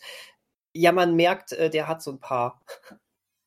ähm, aber das ist, das ist trotzdem die, die ich mit ihm verbinde. Äh, der gute Tobi ja. Kluckert. Ähm, und wenn ich so die letzten Jahre gucke, da war er es auch immer. Er war es bei Thunder Force, gut, habe ich nicht gesehen. Aber er war es bei, er war es bei, wahrscheinlich auch besser, was man so hört, ne? Aber guck mal, Game, Game Night habe ich zum Beispiel gesehen, Central Intelligence habe ich gesehen, ähm, Kill the Boss 2 habe ich gesehen, ähm, Disconnect habe ich gesehen, Paul, ein Alien auf der Flucht, habe ich gesehen, wobei ich gar nicht dran erinnern kann, dass er da dran auftauchte. Kill the Boss, Kill the Boss habe ich gesehen, Up in the Air habe ich gesehen. Ähm, und äh, äh, Hancock habe ich gesehen, ähm, da hat er äh, immer Tobias Kluckert gehabt. Ne? Hm. Und das, das setzt sich dann schon fest. Wobei ich jetzt gerade sehe, dass er dann tatsächlich bei, wobei ich die auch nicht mehr so gut in der, äh, jetzt, jetzt im Kopf hatte, Operation Kingdom und bei Juno hatte er beide mal David Nathan gehabt, aber das ist schon lange her. Also bei mir hat sich echt Tobi Kluckert festgesetzt. Und wer macht's bei Ozark? Ähm, Thomas Schmuckert und den kenne ich nicht mal. Hm. Hm. Ähm, ich gucke mal. Äh, nee, sagt mir gar nichts. Der, der hat wohl mehr hier gemacht, aber scheint viel im Anime-Bereich irgendwie zu machen, wenn ich das gerade sehe. Nee, da, das ist für mich eine relativ unbekannte Stimme. Und bei so einem, ich finde es ja nicht schlecht, wenn unbekanntere äh, Leute dann, wenn, wenn sie denn gut sind, äh, sprechen, aber nicht bei so bekannten Leuten. Das finde ich immer ganz komisch. Ja. Und bei, weswegen ich eigentlich geguckt habe, ähm, bei Arrested Development, da war es äh, Sascha Rotermund, der ihn gesprochen hat. Sascha Rotermund, den kennt man wiederum schon, denn der äh, hat sich mittlerweile bei Benedict Cumberbatch durchgesetzt. Ach so. Hm. Ähm, Benedict Cumberbatch, lustigerweise, nochmal so ein kleiner Synchro-Fun-Fact, hatte bei ähm, Sherlock, was ja viele vor allen Dingen mit ihm verbinden, nicht äh, Sascha Rotermond, sondern Tommy Morgenstern. Tommy Morgenstern wiederum ist auch der Stammsprecher von ähm, Chris Hemsworth, also von Thor. Das ist auch irgendwie ganz witzig. Deswegen war das dann sowieso klar, dass er das im Marvel, Marvel nicht werden konnte. Aber Sascha Rotermund hatte vorher auch sich schon sowieso häufiger mal bei Cumberbatch. Also ist häufig da schon zum Einsatz gekommen. Und mittlerweile ist das jetzt gegeben. Das ist dann ja. Sascha Rotermund. John Hamm macht er noch. Army Hammer hat, ich sag mal, hat er mal gemacht. ich glaube, da äh. kommt nichts mehr. Omar Sierra, Alexander Skarsgård, also auch der hat so ein paar. Ne, bei diesen Osag-Typen kenne ich nicht. So sorry, äh, so kleiner Synchro-Exkurs. Aber das, das hatte mich immer so ein bisschen äh, ähm, abgetürnt, da mal reinzuschalten. Was natürlich schade ist. Aber vielleicht sollte ich das mal zum Anlass nehmen und das mal einfach im O-Ton gucken.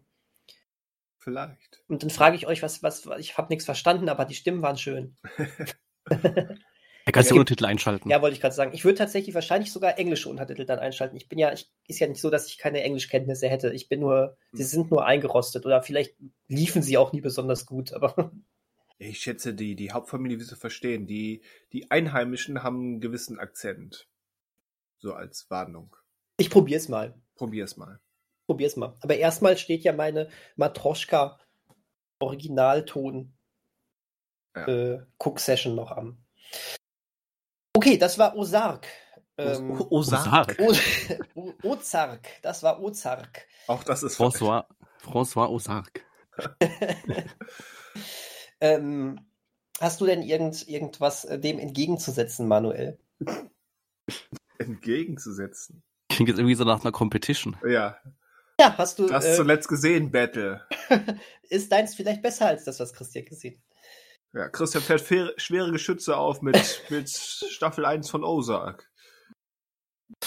Also ich versuche jetzt äh, quasi so ein, so ein Fass anzutippen, ohne es aufzumachen. Dann tritt einfach davor. Oder vielleicht nur so anzustechen, aber halt nicht den Deckel aufzumachen. Äh, dass so ein paar Tropfen rauskommen. Und zwar ähm,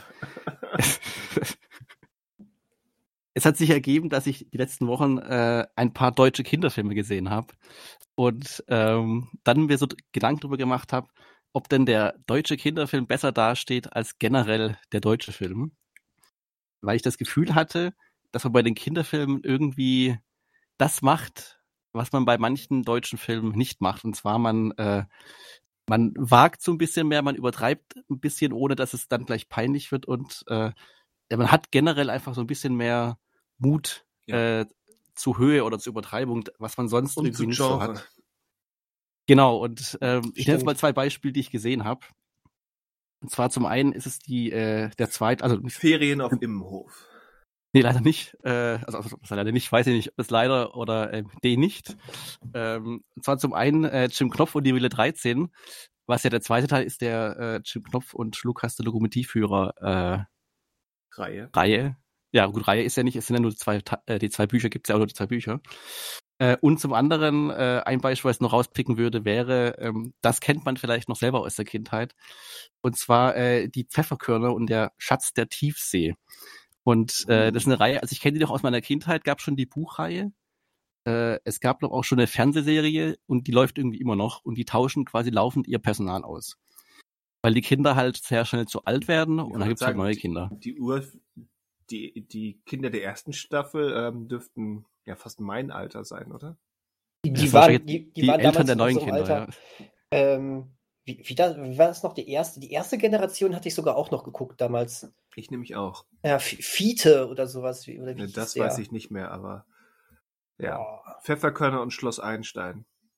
Ja, Schloss Genau. Einstein habe ich nie so richtig geguckt. Fabrics habe ich damals noch geguckt. Ah, ist egal. Das kenne ich nicht. Genau, bleiben wir kurz bei den Pfefferkörnern. Also das, ich glaube, bei den Pfefferkörnern ist mittlerweile dieses Gefühl einfach, jeder kann ein Pfefferkorn sein. Und deswegen tauschen es halt die Kinder aus wie, äh, äh, wie die wie Unterhosen sozusagen. Und ähm, in diesem neuen Kinofilm ist es nämlich so, äh, wenn ich es richtig recherchiert habe, also es sind nur zwei, Ki also normal sind es ja glaub ich, vier, glaube ich, immer, die, die die Gruppe bilden. Und am Anfang dieses neuen Films sind sie zu zweit. Und der eine ist wohl schon aus den Serien bekannt, die andere auch. Und die andere erzählt aber im Film, dass sie jetzt wohl nach Amerika reist und nicht mehr dabei ist. Und die zwei Kinder, die neu dazukommen, die sind aber nicht aus Hamburg. Also Hamburg ist eigentlich deren ihre, ihre Basis, sondern in dem Urlaubsort, in dem sie sind. Und wie der Titel schon sagt, geht es um einen Schatz in der Tiefsee. Weil ich jetzt gerade schon wieder vergessen habe, ob es diesen Schatz eigentlich gibt oder ob der überhaupt eine Rolle spielt. Naja, egal. Der, Ähm, der Schatz war nur ein Easter Egg. Ich überlege gerade, ich, äh, egal. Ähm, der Film beginnt so ein bisschen wie so, ein, äh, so eine James Bond äh, Opening-Sequenz mit, was die Musik betrifft und äh, die Hektik, die Spannung und alles. Und dann ist auch der Vorspann so gestaltet wie so ein James Bond-Film, wo man merkt, okay, äh, der Filmemacher hat da so ein bisschen Spaß gehabt und sich einfach da ausgetobt. Und ähm, das hält er jetzt nicht den ganzen Film durch, ähm, diese James Bond-Hommage für Erwachsene. Aber zumindest ähm, gerade am Anfang funktioniert es ganz gut und auch so die Schauspieler, die auftreten, ich glaube, die haben da auch Spaß irgendwie. Also Heino Fähig spielt dann einen Bösewicht und der ist halt auch so inszeniert halt wie so ein äh, Bond-Bösewicht. Und ich finde, das ist dann schon eigentlich relativ nett alles gemacht, aber nett nicht im Sinne von äh, also fast scheiße, sondern eher wirklich charmant und nett. Und wie gesagt, es ist so ein bisschen Mut einfach da, so ein bisschen zu übertreiben, so ein bisschen alles in die Höhe zu fahren und sowas. Das ist äh, ja ganz nett. Bei Jim Knopf ist es wiederum anders. Ähm, weiß ich, habt ihr die Verfilmung gesehen, die allererste oder die jetzt? Nein, Von- le leider nicht, wobei ich alleine ähm, wegen des Regisseurs da sehr ähm, neugierig bin, weil ich Hm. Dennis Gansel eigentlich ganz cool finde. Genau, und Henning Baum, der jetzt sehr bekannt ist als Pontius Pilatus von RTLs Die Passion, spielt ja hier äh, den Lokomotivführer. Ähm, also ich habe den ersten Teil, also ich mochte damals als Kind das erste Buch eigentlich immer und habe das sehr gerne als Kind gelesen.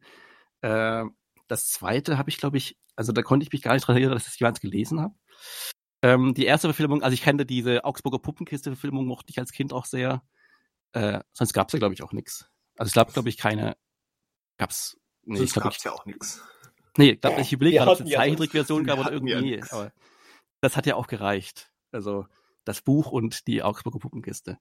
Und genau, der erste Teil, der ist ja schon länger her bei mir, der ist schon äh, ganz gut. es gab noch ich eine sagen. Zeichentrickserie mit Ah, gab's noch? 52 Folgen.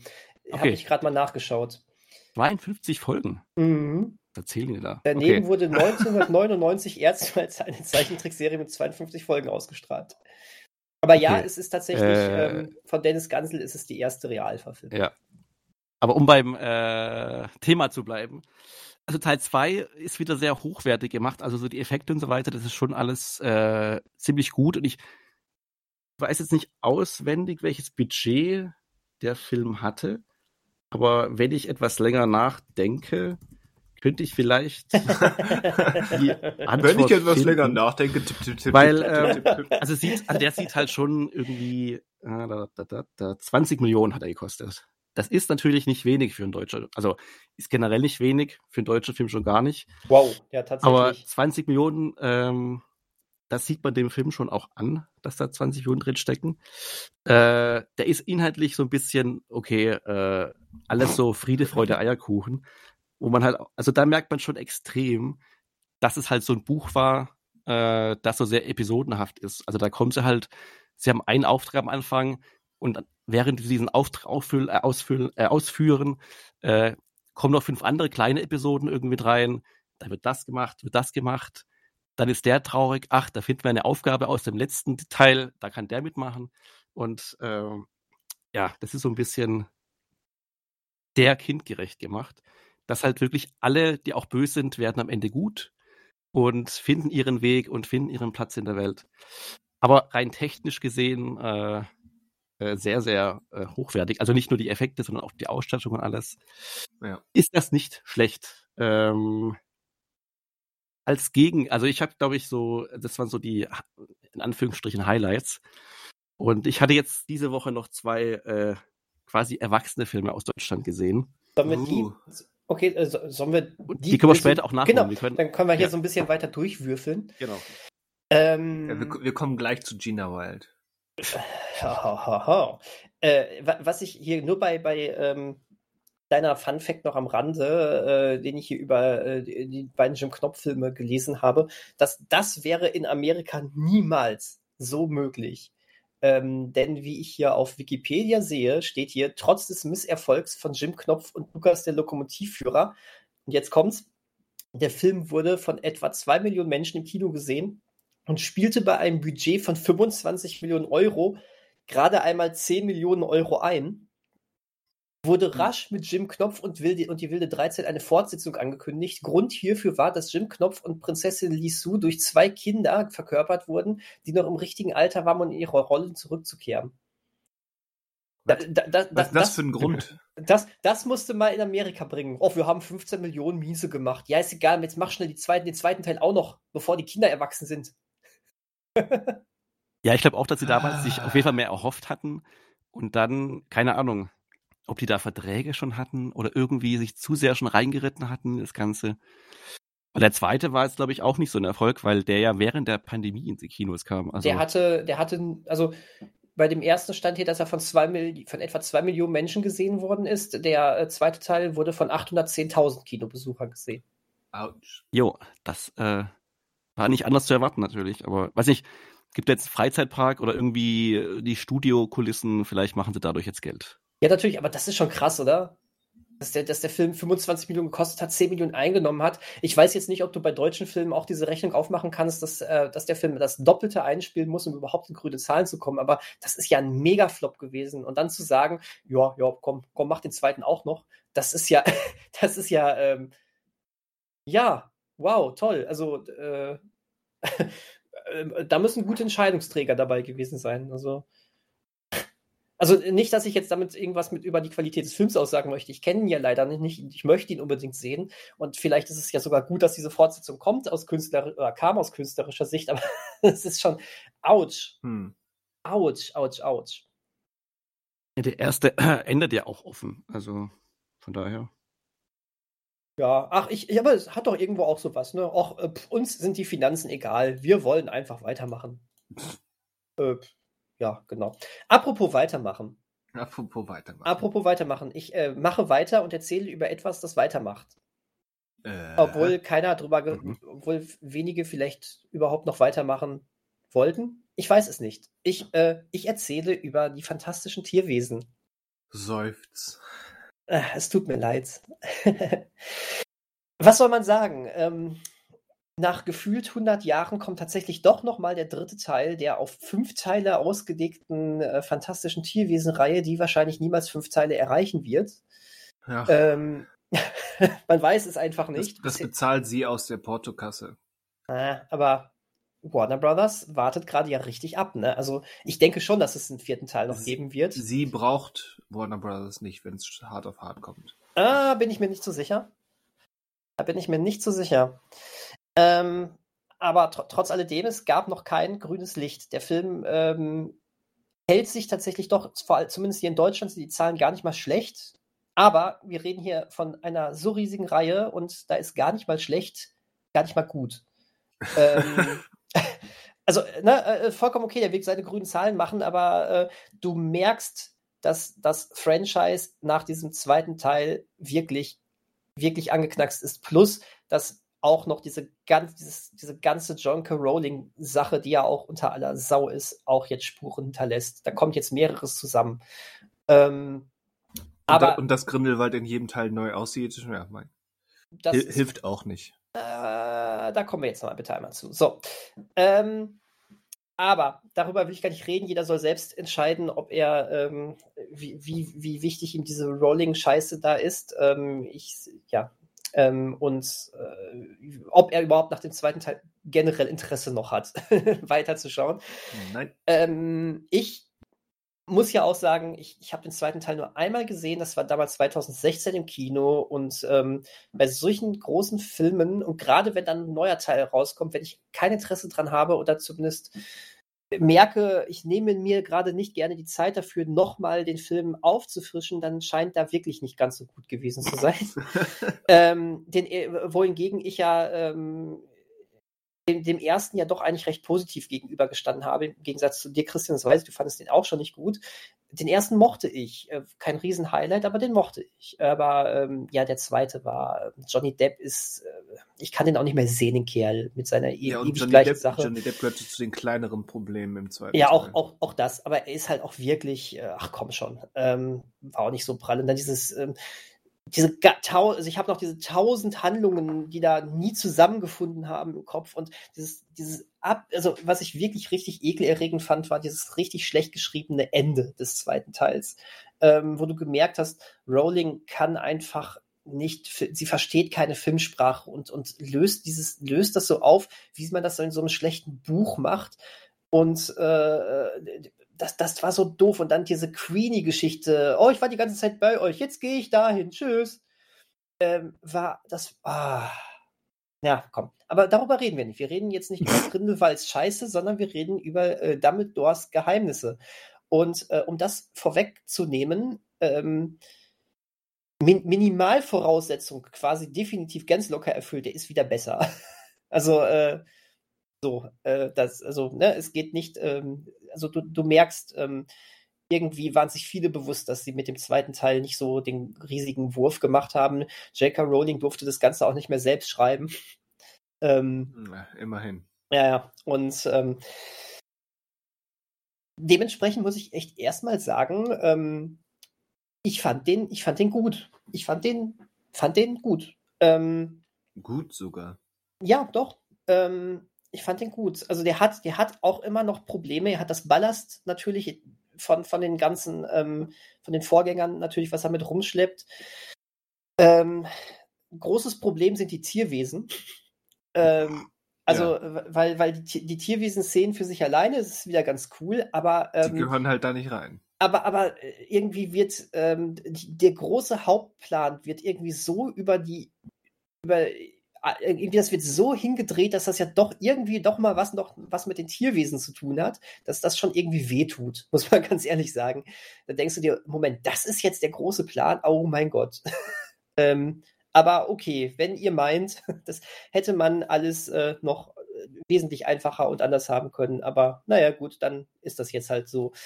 Ähm, auf der anderen Seite ähm, haben die Tierwesen mit äh, einer der besten Szenen des Films zu tun. Ähm, die sieht man im Trailer schon und im Trailer fand ich sie albern. Da dachte ich, ah, das wird sicherlich ein Fremdschämen-Moment in dem Film und das war, hat, hat was mit Krabben zu tun. Ähm, aber im Film ist die großartig, diese Szene.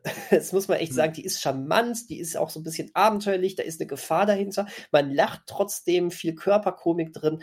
Ähm, super. Also äh, immer wenn der Film in solche Richtung geht, dann, dann ist das, ist das klasse. Ähm, Eddie Redmayne ist natürlich ähm, immer eine ganz coole Sache. Hier aber das genau dasselbe Problem wie beim zweiten Teil. Es fühlt sich nicht an, als ob er dahin gehört. es ist, man, man ja. wird sich irgendwie noch viel mehr wünschen, dass man mehr in diese lockere Richtung äh, von dem Tierforscher geht. Aber stattdessen ist es eben doch wieder eine große Geschichte ähm, über Grindelwald, über, über Auferstehung, über Faschismus, noch viel mehr, als es vorher der Fall war. Ähm, da ist so, so viel ähm, auf der Bildebene auch wieder drin mit, äh, mit ähm, Aufstieg von faschistischen Strukturen. Es spielt sogar Teil, zum gar nicht mal so kleinen Teil in Berlin diesmal. Ähm, und da kommt, da, da, kommt ein Anton Vogel an die Macht. Ähm, übrigens, ja, übrigens äh, gespielt von. von mit, äh, mit, Namen hat sie es echt. Ja, toll, das, das ne? Kann sie.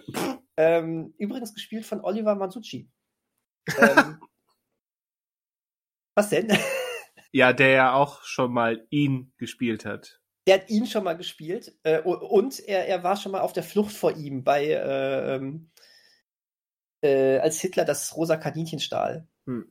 Ähm, aber äh, trotzdem, ich, ich, ich, mich, ich wusste nicht, dass er da mitspielt und ich habe mich jetzt mal generell ähm, gefreut, ihn da mal in so einer internationalen Produktion zu sehen, weil ich mag den. Der ist ganz cool. Ähm, was lässt sich noch sagen? Wie gesagt, der Film ist leider immer noch ziemlich zerfasert, genauso wie der, na, der zweite war viel schlimmer, aber so richtig zu so einem großen Ganzen findet das Ganze auch nicht. Warum ich das Ganze aber trotzdem wesentlich lieber mochte als den zweiten Teil. Das hat mehrere Gründe. Erstens, es gibt immer wieder so kleine schöne Szenen, wie diese Krabbenszene, von der ich gerade gesprochen habe, wo man immer denkt, boah, wenn das jetzt noch in so einem wirklich durch und durch gelungenen, dramaturgisch gelungenen Film drin wäre, das wäre klasse. Mhm. Aber so funktioniert es trotzdem. Irgendwie, man hat da eine gute Zeit. Das sind so Sachen, wo man dachte, das habe ich im äh, Teil davor vermisst. Das sind wieder Sachen, wo man Spaß hat, wo man Spannung empfindet und sowas.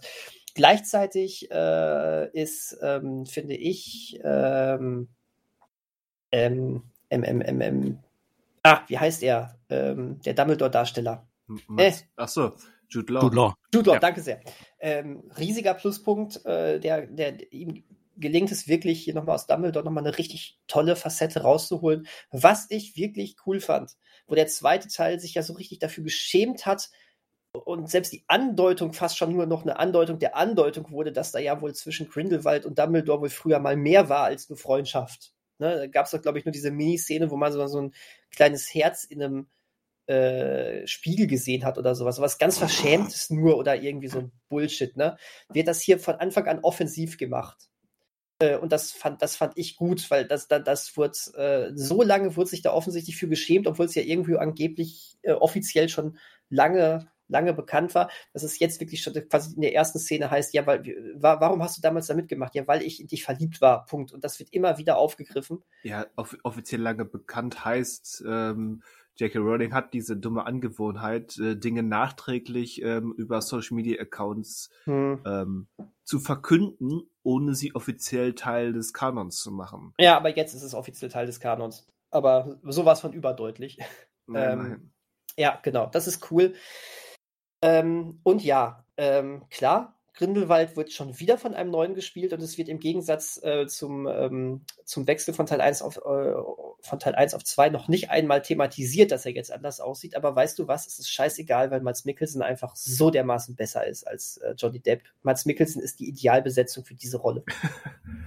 ähm, äh, äh, es ist so. Also, das ist, ich meine, ich mag Mats Mikkelsen einfach auch total gerne. Ich auch. Aber das ist ein so himmelweiter Unterschied, was da gemacht wird. Anstatt dieses Johnny Depp-Gehabe und oh, ich bin ja so durchgeknallt, ist das so eine, so eine erhabene Ausstrahlung schon wieder. Und ähm, das, das, ist, das, ist, das ist super. Also äh, direkt die erste Szene ist eigentlich nur ein klar, es ist ein, ein Dialog zwischen äh, Dumbledore und Grindelwald, ähm, wie die zusammensitzen und sich dann und, äh, sich unterhalten. Und da steckt so viel mehr drin als alles, was, was der Vorgänger gemacht hat. Und als alles, was Johnny Depp mittlerweile kann, weil Johnny Depp mittlerweile einfach Opfer von dem, von seinen Klischee-Rollen geworden ist. Und ähm, ich will gar nicht, also die Sache ist, du, du, du guckst diese erste Szene an und du vergleichst auch schon gar nicht mehr.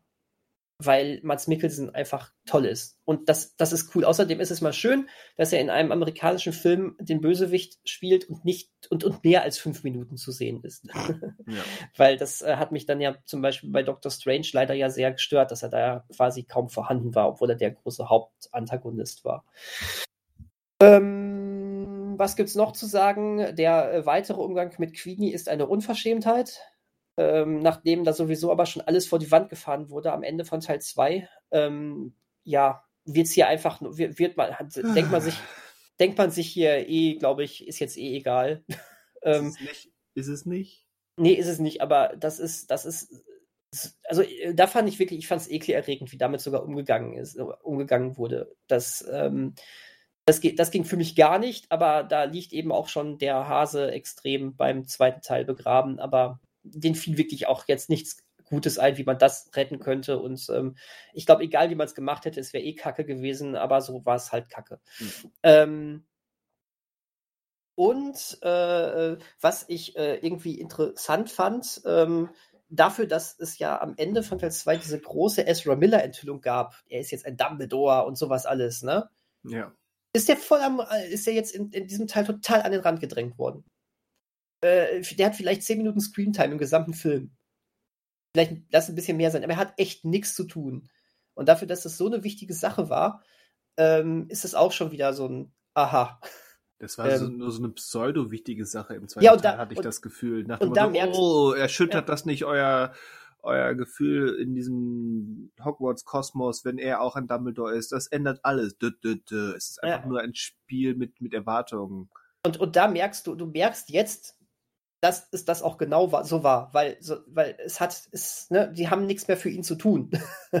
das, das ist so ein bisschen. Ähm, und, na, aber wie gesagt, ansonsten, ähm, es gibt so eine kleine Einsatztruppe der Guten, die haben einen total verwirrenden Plan, der so verwirrend ist, dass ihm sowieso keiner folgen kann. Das hat aber auch einen Grund, weil äh, Mats Mikkelsen, also Grindelwald, soll dem auch nicht folgen können. Ähm, das war, das war irgendwie ganz, ganz witzig sogar. So ein bisschen dieses, dieses ähm, bewusste, chaotische, das hatte irgendwie was. Ähm, diese, dieser ganze Einsatztrupp war irgendwie äußerst sympathisch, fand ich. Ähm, sowieso auch wieder dieses Zusammenspiel äh, Newt Scamander und hier der Kowalski. Das geht immer. Du hast diesmal ja auch so, ein, ähm, so eine kleine Reise nach Hogwarts, die du hast. Und ich glaube, eine Sache, die ich hier wirklich ganz positiv hervorheben möchte, die ist mir aber auch schon vor allen Dingen beim ersten Teil sehr positiv aufgefallen, ist, ähm, dass man mit James Newton Howard einen Komponisten hat, ähm, der meiner Meinung nach der beste seit John Williams ist für die, ähm, für die, wie heißt das offiziell? Wizard World, ne? Wizarding World. Wizarding World, genau. James Newton Howard ist super, greift hier natürlich, gerade wenn man dann in Hogwarts ist, greift dann nochmal die alten Themen auf, was natürlich, äh, glaube ich, für die Hardcore-Fans äh, für unglaubliche Gänsehaut sorgen wird. Aber auch ansonsten die neuen Themen für die fantastischen Tierwesen äh, haut er immer wieder raus. Und der weiß einfach, wie man so eine, so eine, so eine zauberhafte Atmosphäre macht. Das ist ja, cool, das gefällt mir. Haha, das gefällt mir sehr, sehr gut. Unterm Strich ein Film, der immer noch große Probleme hat, die leider aber auch ähm, leider aber auch Ballast vom, vom zweiten Teil dann sind, aber der trotz alledem wieder wesentlich besser funktioniert. Ähm, ich denke, man hat eine gute Zeit mit dem Film. Ähm, es ist nur eben jetzt auch nicht der ganz große Wurf. Ich bin gespannt. Ähm, es geht auf jeden Fall in eine richtige Richtung. Und bitte, falls es einen vierten Teil gibt, Mats Mikkelsen darf jetzt Grindelwald bleiben. so, danke sehr. Ich habe gesprochen. Er, er hat gesprochen. Ja, aber was wäre denn, wenn es jetzt keinen vierten gibt? Wäre das jetzt irgendwie abgeschlossen? Äh, Betonung auf irgendwie. Also es endet okay. jetzt nicht komplett offen, mhm. aber wenn es jetzt enden würde, ähm, würde definitiv noch, äh, es würden noch Puzzleteile fehlen. Ähm, okay. Wie man, aber ja, aber es ist schon okay. Also wenn jetzt hier Schluss wäre, ähm, dann du hast jetzt kein Szenario mit äh, äh Fortsetzung folgt oder so, ne? Okay. Hm. Okay. Okay. Also von daher, ich würde jetzt gerade mal so, vor allem auf Christian, der, äh, in, in, äh, Richtung Christian, der, der den zweiten Teil abgrundtief schlecht fand. Äh, oh ja. Es ist schon wirklich vollkommen in Ordnung, wenn du diesen Film nicht im Kino mitnimmst. Ähm, äh, guck, guck, mal bei Netflix rein, wenn er da mal drin ist. Das würde ich schon sagen, aber du wirst ihn jetzt wirklich auch nicht, auch nicht besser als mäßig okay finden.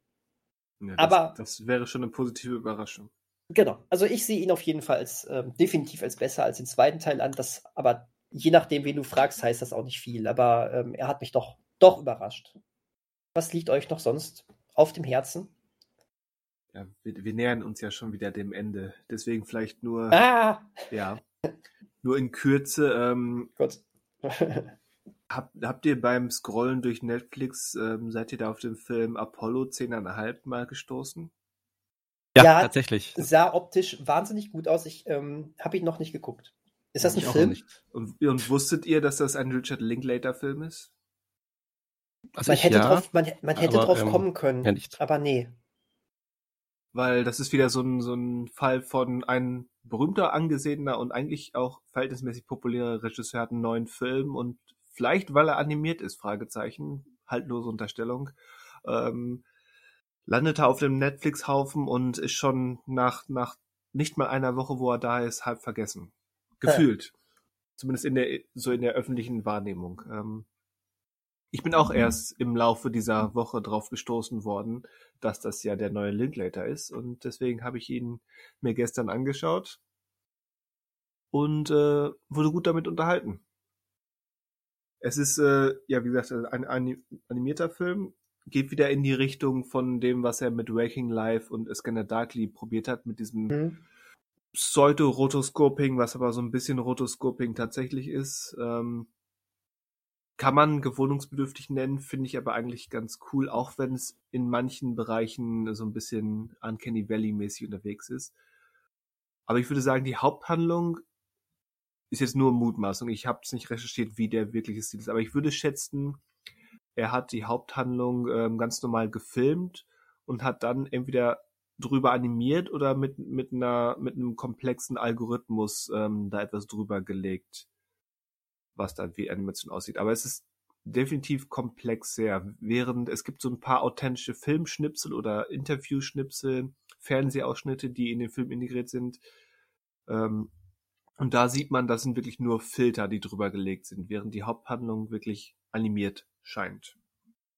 Das zum Stil. Ähm, es ist ein Film für, für alle, die vielleicht mal Interesse haben, die Nostalgie einer anderen Person ähm, aufzunehmen und mitzuerleben, weil dieser Film ist hochgradig nostalgisch. Ähm, es erzählt die Geschichte von einem jungen Stan, glaube ich. Ähm, der ist im Sommer 1968, 69 ungefähr zehneinhalb Jahre alt. zwinker, zwinker. Und er wohnt mit seiner Familie, ist der jüngste von sechs Geschwistern. Und er wohnt mit seiner Familie in Houston. Sein Vater arbeitet bei der NASA und wer sich ein bisschen auskennt, der weiß, hm, Houston, NASA, so Sommer 1968, 69, da ist doch was im Busch. Und ähm, natürlich steht die erste erfolgreiche Mondlandung bevor. Und ähm, die, die so ein bisschen traumartig fantastische Rahmenhandlung dreht sich dann darum, ähm, dass besagter Stan ausgewählt wird für einen ersten, äh, für eine erste Testmondlandung, weil, weil die, das Apollo, nein, wie heißt die, weil die Raumkapsel zu klein ist und sie müssen das testen, bevor da die richtige Besatzung reingeht und deswegen brauchen sie ein Kind. Und deswegen darf er schon eine komplette Mondmission durchspielen. Hm. Aber bis es dazu kommt, macht der Film erstmal eine Dreiviertelstunde ungelogen ähm, Rückblick und ähm, Richard Linklater, beziehungsweise sein, sein Erzähler, gesprochen von Jack Black, erzählt über Leben als Kind in Houston, Texas, ähm, in den späten 60ern. Das ist wirklich eine, eine Dreiviertelstunde einfach nur Impressionen, Jugend- und Kindheit, Impressionen, Leben in dieser Welt, wie, wie man seine Freizeit verbracht hat, Schul, Schule und so weiter, Freundschaften, was für Spiele gespielt wurden, was für Serien im Fernsehen liefen, äh, wie die Familie aufgebaut ist, was, was die Familie so gemacht hat. Einfach nur nostalgische Erinnerungen oder, oder eben Schnipsel aus dieser Zeit. Und so geht es im Prinzip auch weiter. Irgendwann kommt diese Mondsache, die geht dann irgendwann in Parallelhandlung zur realen ähm, Mondlandung. Aber auch das ist immer noch unterbrochen von eben mehr dieser, dieser Erinnerung oder diesem Lebensgefühl, wie war überhaupt Leben in dieser Zeit an diesem Ort als Kind. Und das ist sehr unterhaltsam, sehr, sehr charmant. Narrativ vielleicht ein bisschen schwammig, aber das war mir größtenteils egal. Ähm, eigentlich sehr hübsch anzusehen und macht Freude. Ja. Tja, dann bleibt er auf der Liste. Dann bleibt er auf der Liste. Das ist gut. Vielleicht wird er auch mal angeklickt. Ja, also eigentlich sehr gerne auch, aber ja. Muss nur passieren. Muss nur passieren, ja. Weil ein aber ja, wie du, also wirklich sehr schade, dass der halt so untergeht oder dass der halt wirklich, also was heißt untergeht? Ich habe ja von dem auch mitbekommen, dass es den gibt und dass der von, sogar, dass er auch von Richard Linklater ist, aber dass der halt irgendwie Netflix es trotzdem schafft, dass der halt nur einer unter vielen ist und überhaupt gar keine, also keine gesonderte Präsenz bekommt auf der Seite oder so irgendwie schade. Also. Sehr schade. Weil der lohnt sich. Ja. Er ist besser, um nochmal ähm, das, das, den, den Kadaver namens Red Notice in den Podcast zu ziehen. Er ist besser als Red Notice. Der Vergleich. Geil. Aber ja, das Problem ist, die Leute wollen aber überwiegend Red Notice oder auch ähm, The Bubble oder sonst was. Das sind die Sachen, die auf äh, den ersten Plätzen stehen. Ja, das ist das, was ich, vorhin, Wobei, was ich vorhin angedeutet habe. Wir haben eine ganze Generation dazu dressiert, zu denken, nur noch das zu wollen. Von wegen, äh, das ist ja zu kompliziert und macht keinen Spaß. Das ist auch das, was die Oscars dieses Jahr so katastrophal schlecht gemacht haben ähm, dass die Hälfte der Gags waren auf Kosten ähm, der nominierten Filme, von wegen, keiner hat sie gesehen, weil sie langweilig sind. Dieser Film war so langweilig, ich habe drei Versuche gebraucht, um The Power of the Dog zu gucken. Bei den Oscars. Und so und so ähm, trainiert man sich natürlich eine, eine gewisse Zuschauerschaft an, wenn man auf diese Gags mit ausspringt. The Power of the Dog ist ein ziemlich softer Film.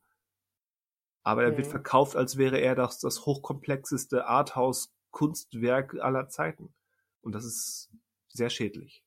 Ja, das stimmt. Manchmal habe ich das Gefühl, ähm, Filme, Filme müssen immer mehr Second Screen tauglich sein. Ja. ja. Zumindest wird du, das unterstellt. Ja, das ist ähm, sehr schade. Das ist sehr schade. Na gut, ähm, Manuel, du hattest noch irgendwie so zwei, zwei andere deutsche Filme auf dem ja, Herzen. Erwachsenenfilme. Erwachsen, Erwachsenenfilme. Kriegst, kriegst du das schnell hin? So schnell, schneller Quickie? Ich habe nämlich auch noch äh, ein paar, die ich äh, ganz schnell durchziehen würde. Ja, ich kann es also ich kann auch schnell machen. Ähm, ja, ich habe Erwachsenenfilme genannt, komm, komm, weil komm schnell, ähm, komm schnell zum Höhepunkt. Das passt. ich kann direkt an die Oscars anschließen. Und zwar, äh, das war auch eine der Kommentare oder Beobachtungen, warum die Oscars so Probleme haben, ist ja und deswegen äh, kam der Begriff auch auf, dass halt so Erwachsenenfilme, die bei den Oscars eben normal eine Rolle spielen, dass die eben mittlerweile so popkulturell halt nicht mehr den Stand haben, den sie vielleicht vor 20, 30 Jahren hatten. Und deswegen es auch so schwierig ist quasi für die Oscars, sich noch irgendwie zu finden in dem ganzen Modell, ähm, weil halt die Filme nicht mehr so, also sie scheinen zumindest nicht mehr so relevant zu sein, wie sie das äh, vor 10, 20 Jahren waren. Das kann man jetzt festmachen an der Qualität der Filme, wenn man möchte, also wenn man aus der Richtung angreifen möchte oder weil es halt vielleicht auch stimmt, weil sich halt einfach auch gerade so die im Kino äh, verändert hat, was in die Kinos noch kommt oder was in den Kinos erfolgreich läuft. Das sind auch, also weiterhin sind die Oscar-Filme auch nicht immer die Filme gewesen, die jetzt äh, die massenhaft Publikum ins Kino gelockt haben. Also zumindest nicht vor, bevor sie was gewonnen haben. Aber ähm, das fand ich eine interessante Beobachtung oder halt, äh, die ich da gelesen hatte, dass halt einfach sich da die kulturelle Bedeutung einfach so ein bisschen verändert hat oder verloren wurde von Erwachsenenfilmen. Und ähm, weil viele, also ich glaube, bei vielen ist der Eindruck einfach, dass Kino oder Film ist halt einfach dieses Blockbuster-Kino. Also wenn, wenn man die nach Filmen fragt, dann ist es halt einfach dieses Blockbuster-Kino. Hm. Und, ähm, und das bringt auch den Bogen vielleicht wieder zurück äh, zum deutschen Film dann auch gleich. Und zwar ähm, zum einen, gespannt. Das ist Blockbuster-Kino und das führt uns zum deutschen Kino. Okay, wie macht er diesen Nicht Spagat? ganz, nicht ganz. Nee, zum einen, es gibt ja, und da kenne ich mich auch nicht ganz so, also es gibt natürlich diese große, weil jetzt auch zum Beispiel diese Woche jetzt Cannes auch wieder seine, sein Programm vorgestellt hat. Und es gibt oh, ja auch diese ganze Filmfestival-Welt einfach. Da laufen ja Filme von, also zum einen von den großen äh, Regisseurinnen und Regisseuren, die halt quasi auf den Festivals ihre vollen Erfolge haben, aber die jetzt kein, und das ist gar nicht äh, despektierlich gemeint, aber die jetzt kein Marvel-Fan kennt oder diese Filmemacher und deren Filme und sich auch gar nicht für die interessiert. Deswegen, es gibt ja nochmal so eine, finde das so eine ganz eigene Welt, diese Festivalfilme, die auch in die Kinos kommen und auch für ein Publikum interessant sind und spannend, aber die so fernab von dem eigentlichen Mainstream-Kino laufen. Und ich glaube, dass der, äh, jetzt kommt nämlich der Bogen, und ich glaube, der deutsche Film zum Teil ähm, hat einfach das Problem, dass er so in beide Richtungen giert. Also zum einen dieses Blockbuster-Ding, wo er überhaupt nicht reinfindet, weil er halt sich überhaupt nichts zutraut und äh, überhaupt nichts wagen möchte in Richtung auch Genre. Und zum anderen auch in diese Festivalwelt, wo man auch sagen muss, okay, im Ausland sind manche deutsche Filme oder deutsche Filmemacher äh, anerkannter als innerhalb des Landes. Ja. Und äh, das ist vielleicht auch nochmal ein Problem, wie das deutsche Kino sich selbst sieht oder definiert oder nicht anerkennt. Und zum anderen glaube ich halt, dass der deutsche Film halt, also in beiden Richtungen fehlt ihm halt so eine Eigenständigkeit. Also ich glaube, er will halt das sein und das sein und ist aber halt nichts davon. Und also die beiden Filme, die ich jetzt noch nenne, die passen da jetzt nicht so ganz ins System rein. oder, wunderbar, äh, wunderbar. Oder stimmt dem auch nicht ganz zu. Und zum einen, ähm, den hatte ich letztes Mal bei den, ich weiß gar nicht warum, bei den letzten 99 Cent Deals äh, mitgenommen. Ich weiß also ich sag nicht warum. Der ist diesmal jetzt auch wieder mit dabei. Ähm, und zwar ist es der Film äh, Beckenrand-Sheriff mit Milan Peschel. Eine deutsche Komödie. Mhm. Und das ist es halt einfach. Es ist eine typische deutsche Komödie. Die tut niemandem weh, ist völlig okay, hat ein paar nette Gags, aber die ist halt auch sonst nix. Und ähm, es ist aber gleichzeitig nicht so eine nervtötende Komödie wie vielleicht von dem Till Schweiger oder Matthias Schweighöfer. Äh, wobei man auch da, die sind ja erfolgreich, also warum sollte man die nicht weitermachen? Äh, aber das ist halt so, ein, so, eine typische Komödie, wo ich sagen muss, also die kann man jetzt unbedingt, die kann man angreifen, wenn man möchte, aber die ist halt einfach nur für so ein normal gesittetes deutsches Publikum, die halt so ein bisschen Witz über, äh, äh, keine Ahnung, ältere Männer, über äh, Migration und sowas, das ist dann alles ganz nett und alle Menschen sind äh, Friede, also wieder so wieder Jim Knopf-mäßig Friede, Freude, Eierkuchen am Ende. Äh, das kann man sich angucken, ist aber jetzt nichts Besonderes. Und der andere Film, auch äh, aus der letzten Aktion von den 99 Cent Deals, dieses Mal auch wieder mit dabei. Wahrscheinlich, wenn wir erscheinen, aber auch wieder zu spät, äh, weil dann die Deals vorbei sind. Mhm. Und zwar haben wir da auch wieder was Typisches. Und zwar ein typisches deutsches DDR-Drama. Äh, und zwar ist es, heißt der Film Nahschuss. Also ein Naherschuss sozusagen. Äh, in der Hauptrolle mit Lars Eindinger. Äh, hier könnte man jetzt angreifen und sagen, ja gut, wieder so ein Film halt, ein historischer deutscher Film zur Zeiten der DDR. Äh, DDR. Ähm, ja, kann man gelten lassen. Andererseits war mir jetzt zum Beispiel nicht so bewusst, weil in dem Film geht es halt um die äh, Todesstrafe. Also um diesen Nachschuss, der halt als quasi als äh, Vollzug der, des Tode, to der Todesstrafe äh, genutzt wurde, äh, war mir zum Beispiel persönlich jetzt gar nicht bekannt, dass es das noch gab. Und äh, in dem Film geht es halt um den Fall, um quasi den letzten Fall, in dem das noch angewandt wurde. Und fand ich an sich ähm, spannend und es ist halt wieder mehr ein Drama als ein Thriller. Man hätte daraus auch einen äh, äh, Spionage-Thriller machen können, hat man aber nicht gemacht. Und ich glaube, damit äh, hat halt der geneigte, wie gesagt, nicht despektierlich, aber der geneigte Blockbuster-Zuschauer wieder sein Problem, wenn es halt mehr Drama ist. Und äh, ich persönlich fand den trotzdem spannenden Film. Also es geht halt um einen, äh, Lars Einiger spielt eben einen äh, promovierten äh, ich weiß gar nicht, in welchem Fach er promoviert, also promovierten Studenten. Nee, spielt keine Rolle, weil es nämlich so ist. Ihm wird eine Professur angeboten in der DDR. Er muss aber erst ein Jahr lang quasi für die DDR halt im äh, Spionagebereich arbeiten und dann kann er diese Professur antreten. Und innerhalb von diesem Jahr äh, beginnt er dann äh, quasi einen Fußballer im Westen auszuspionieren und den auszuspielen. Ähm, also nicht fußballerisch auszuspielen, sondern quasi äh, äh, politisch. Und das Ganze nagt an ihm, so dass er anfängt oder überlegt halt quasi in den Westen überzugehen oder halt Beweise äh, quasi in den Westen weiterzugeben oder halt den, den, Fußballer zu warnen, dass er halt ausspioniert wird und da was gegen ihn läuft. Und deswegen wird er am Ende, oder wird, kommt, was heißt am Ende, aber wird halt vor Gericht gestellt und so weiter. Und es wird alles ein bisschen parallel erzählt. Es ist halt ein Drama und ich glaube, Drama ist so eine Sache, das wird auch oft sehr schnell in eine Ecke gestellt und äh, nicht als Qualität angesehen, sondern eher als so was typisch Deutsches wiederum. Ja, und, weil, weil die Leute ähm, auch so da mal wieder, meiner Meinung nach, größtenteils ja. anerzogene Abwehrreaktion gegen das Wort Drama haben. Das stimmt, ja. Also da, äh, genau. Das ist es halt einfach. Und im Grunde ist Drama ja auch ein Genre. Also ist es halt, äh, halt kein unter, also kein, in dem Sinne, und also auch eine Unterhaltung in, in, in der Form. Im Grunde halt unterliegt auch jeder Marvel-Film einer Dra dramatischen Grundstruktur oder dramaturgischen mhm. Grundstruktur. Mhm. Aber ja, Genau, stimmt. Aber genau, das, äh, ich wollte es ja kurz halten. Deswegen äh, nur so Einwürfe. Also man findet in Deutschland auch was, was gut sein kann, aber es ist halt auf jeden Fall kein Blockbuster-Kino. Ähm, Ja, ich muss es auch sol nicht. solche, Also, solche Komödien, um da ganz kurz einzugehen, solche Ja. Komödien dreht Frankreich ja auch 300 Stück im Jahr. auf jeden Fall, ja, ja. Die drehen hab, aber halt auch andere Sachen. Und äh, daran mangelt es Deutschland manchmal eben an der Vielseitigkeit. Genau. Aber es äh, Oder an der deswegen- Qualität in den Versuchen, vielseitig zu sein. Das findet man halt mehr mittlerweile im Serienbereich dann. Also in Deutsch oder aus Deutschland. Aber das wird ein anderes Fass. Das lassen wir zu. Das lassen wir zu. Ein anderes Mal öffnen wir das mal. Okay. Gut, dann Steht schon öffne- bereit. Dann öffne ich noch ganz schnell äh, Minifässer. Äh, Nu- Nummer, Minifässer. Minifässer. Nummer eins, äh, ich habe Coda gesehen.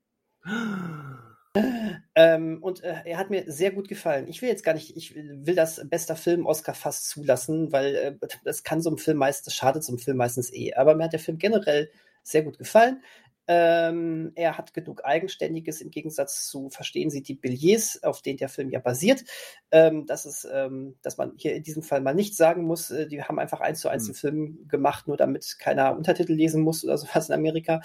Ähm, alleine, weil äh, st statt dass sie irgendwie so einen Bauernhof haben, wo sie, glaube ich, Käse hergestellt haben, damals beim Original, äh, spielt das Ganze jetzt auch eben so in der Fischerszene. Ähm, was dann schon zu einem ganz anderen Schwerpunkt dahingegen führt. Ansonsten bleibt die Geschichte insofern natürlich gleich, dass äh, ähm, ein, ein ähm, 17-jähriges ähm, Mädel ähm, als komplett, als, als einzige in der Familie hören und sprechen kann. Die anderen sind ähm, taubstumm. Und ähm, ähm, das heißt, äh, so, somit, somit muss sie eben, ist sehr, sie, sie sehr eingebunden in das Familienleben, um zu dolmetschen, um ähm, im Alltag zu helfen, um bei einem neuen Geschäftsmodell, was dann langsam aufgebaut wird, zu helfen. Und das kollidiert natürlich immer mehr mit den Vorstellungen des eigenen Lebens. Hm. Und als sie dann in dem, äh, in einem Chor in der Highschool eintritt, ähm, und immer mehr merkt, dass das eigentlich so ihre große Leidenschaft ist, ähm, ähm, eskaliert die Situation. Nein, Quatsch, so stimmt nicht, aber kommen werden natürlich ganz viele Sachen dann äh, Dann, dann Ähm, kommt Thanos vorbei und fordert sie zu einem Duell.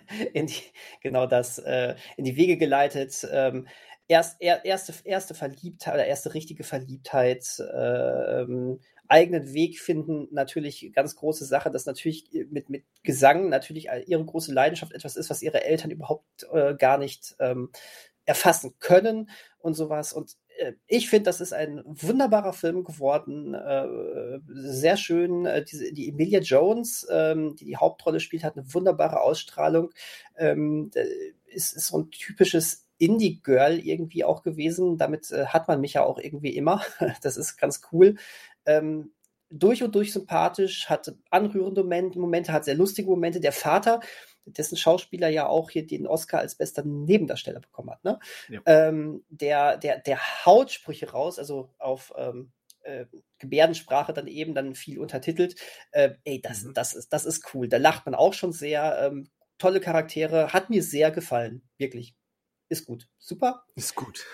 Ähm, kann man gucken, wer also mal wieder sein, wer, wer also noch nicht äh, das Apple äh, TV Plus Probe-Abo äh, gemacht hat ähm, und das dann mal macht, ähm, guckt mal, Und guckt den Film durch. Und das noch machen kann. Da haben wir schon mal über technische Hürden gesprochen. Genau. Aha. Nummer zwei, mi zweites Minifass. Ich habe Old geguckt von M. Night Shyamalan. Uh, ähm, hat den noch jemand geguckt? ja. Ja. Haben wir nicht drüber gesprochen oder? Nee, wir haben auf dich Wir haben gewartet. noch nicht drüber ne? gesprochen. Wir haben, ihr habt auf mich gewartet. Ach so, wollt ihr dann kurz? Nö, Mach also doch, also das, kann, das ist doch dein Fass. Okay, dann mein, mein Fass. Ähm, ich, fand den gar, ich fand den gar nicht so übel, aber der war schon, der war schon komisch. der war, Komisch der war schon Fall. merkwürdig.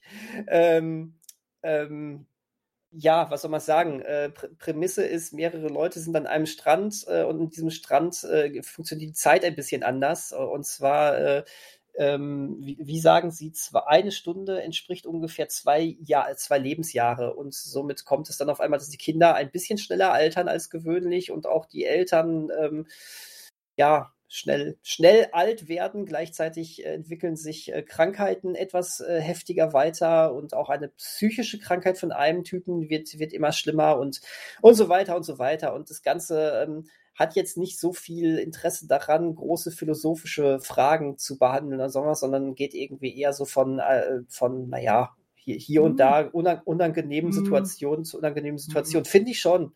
Also ich will, ich, ich will jetzt nicht behaupten, dass das der, der größte philosophische ähm, Existenzialismusfilm aller Zeiten ist, aber ich finde schon, dass er sich um einige Fragen, ähm, was Leben, Tod, Alter und Lebenszeit betrifft, äh, durchaus kümmert. Ja, also es, es, wurde mir, es wurde mir deutlich, dass das nicht ganz egal war, ähm, als, als, ja, irgendwann am Ende, als zwei Figuren zusammensitzen und ähm, dann nochmal darüber Beispiel. reden. Genau, aber es ist auch, ja, so, ich fand den Film unfokussiert, sagen wir vielleicht mal so. Das war, und, das ist, und, das ist halt typisch Scheimerlan, würde ich ja, unterstellen. Und, und, und, und, am, und, und am Ende äh, gibt es dann wieder einen Twist, den ich irgendwie ganz cool fand, der aber dann schon wieder thematisch in eine ganz andere Kerbe gehauen hat. Ja. Und ähm, ja, und so und so. Also ich fand den aber, ich fand den jetzt aber wirklich nicht so furchtbar, wie ihn der einige, einige machten. Also der hatte irgendwie was. Alleine dadurch, dass er schon wieder so, so anders war als vieles andere. Ähm, ja, allein deswegen. Ja, hat, hatte das was. Also ich, wenn, wenn jemand sagt, ähm, oh, ich finde, ich finde irgendwie diese Thematik äh, ganz, ganz spannend, kann man den gucken, dann würde ich sagen, ähm, ja, mach mal. Also ich fand das nicht verkehrt, muss ich, muss ich sagen. Kurze Einschätzung von euch? Gut, ja, ähnlich. Also der hat, ich finde eine Menge Szenen, die sind absoluter, absoluter Quatsch und Käse und irgendwie Shyamalan zu, wie zu seinen schlechtesten Zeich Zeiten, so auf Happening-Niveau. äh, ich fand, ich fand das ganze ähm, letzte, den letzten Akt fand ich ziemlich daneben. Aber dazwischen sind auch Momente, die absolut großartig sind. Die sind konzeptionell und auch inszenatorisch großartig. Hm, ähm, inszenatorisch möchte ich das sowieso noch mal sagen, dass ähm, äh, viele, ähm, viele lange Einstellungen dabei waren. Das hat mir sehr gefallen. Ja, das ist ja auch klassisch, scheinbar. Ah, ab, absolut. Und trotzdem ist es mir hier irgendwie noch mehr aufgefallen als sonst. Vielleicht, weil er das, weil er viel mehr Bewegung noch mal drin hatte als sonst. Aber es gefiel mir. Das wird ihm ja auch gerne mal zu Verhängnis. Das hat er ja bei den in Anführungszeichen Action-Szenen bei Avatar auch versucht. Ja gut, okay, das, da habe ich ja nicht lange durchgehalten. ja, aber also ich würde mich dem anschließen. Okay. Also ähm, jetzt nicht vollkommen äh, Schrott und auch nicht äh, vollkommen irgendwie gut, aber also jetzt mal genügend, um ihn anzuschauen. Also genügend Spannendes oder Interessantes, um mal reinzugucken und nicht irgendwie zu denken, oh, was ist das für eine Kacke. Also ich fand den, als ich damals den geschaut habe, ich fand den sie langweilig, bei manchen Ideen denkt man sich halt schon, ja gut, das hätte jetzt mal vielleicht jemand anderem noch erzählen können und sich Feedback einholen können. Aber ähm, ja, also ich habe jetzt der Happening schon so lange nicht mehr gesehen, deswegen kann ich jetzt gar nicht vergleichen, äh, ob der Happening besser oder schlechter ist. Aber rein vom Ruf her, ich wusste auch gar nicht, dass Old jetzt dann doch wieder so einen richtig schlechten Ruf hatte, als er im Kino lief. Aber ähm, ja, also da gibt es weitaus schlechtere Filme und wahrscheinlich auch schlechtere Filme von ihm. Den kann man sich äh, einfach gut angucken. Da gibt's Filme, die haben weniger Ideen oder klar, es funktioniert nicht jede Idee, aber zumindest äh, macht er sich mal Gedanken und ja. versucht was. Das reicht mittlerweile mir als Ansatz auch erstmal bei solchen ja, Filmen. Es ist definitiv ein Film mit Ideen. Ich meine, es basiert auch auf einem, auf einem Comic. Das heißt, nicht alle Ideen sind Schermalans Gehirn entsprungen. Mhm. Ähm, aber es ist definitiv ein, ein Film mit wo etwas dahinter steckt und sei es nur der Willen äh, des Machers. Und das spürt man nicht bei jedem Film heutzutage. Und äh, auch wenn es nicht ganz rund oder erfolgreich geworden ist, äh, weiß ich das bei einem Film wie Old zu schätzen.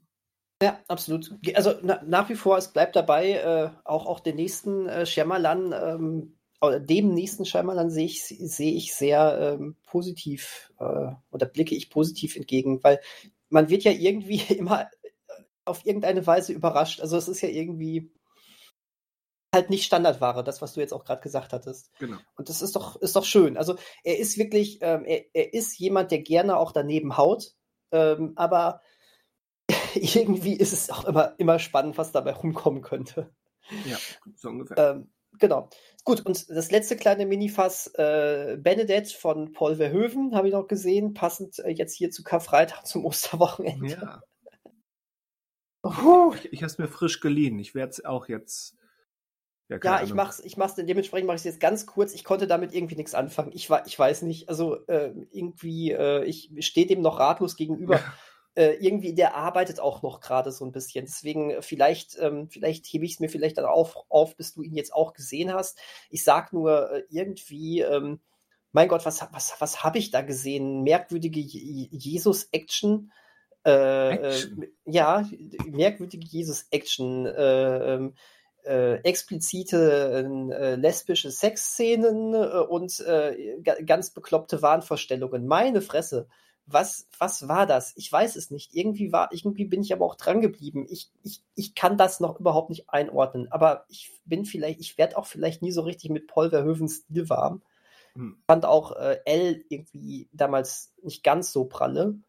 Ähm, ich, ich, ich weiß es nicht. Also äh, ich, ich bin gespannt, was ihr dazu zu sagen habt, aber der arbeitet auch noch. Das ist noch kein finales Urteil. Dieser Film arbeitet noch gerade. Wenn der nur halb so irre ist wie Ken Russells The Devils, der eine vergleichbare Thematik hat, auch mit einer, sagen wir mal, ähm, Ordensschwester mit gewissen sinnlichen Neigungen. Ähm, ja, wenn er nur halb so irre ist wie dieser Film, den Warner Brothers seit 30 Jahren quasi verdeckt hält und nicht veröffentlicht wird, aber der einen, einen Mini-Easter Egg Gastauftritt Cameo bei, Jim, äh, bei Space Jam 2 hatte.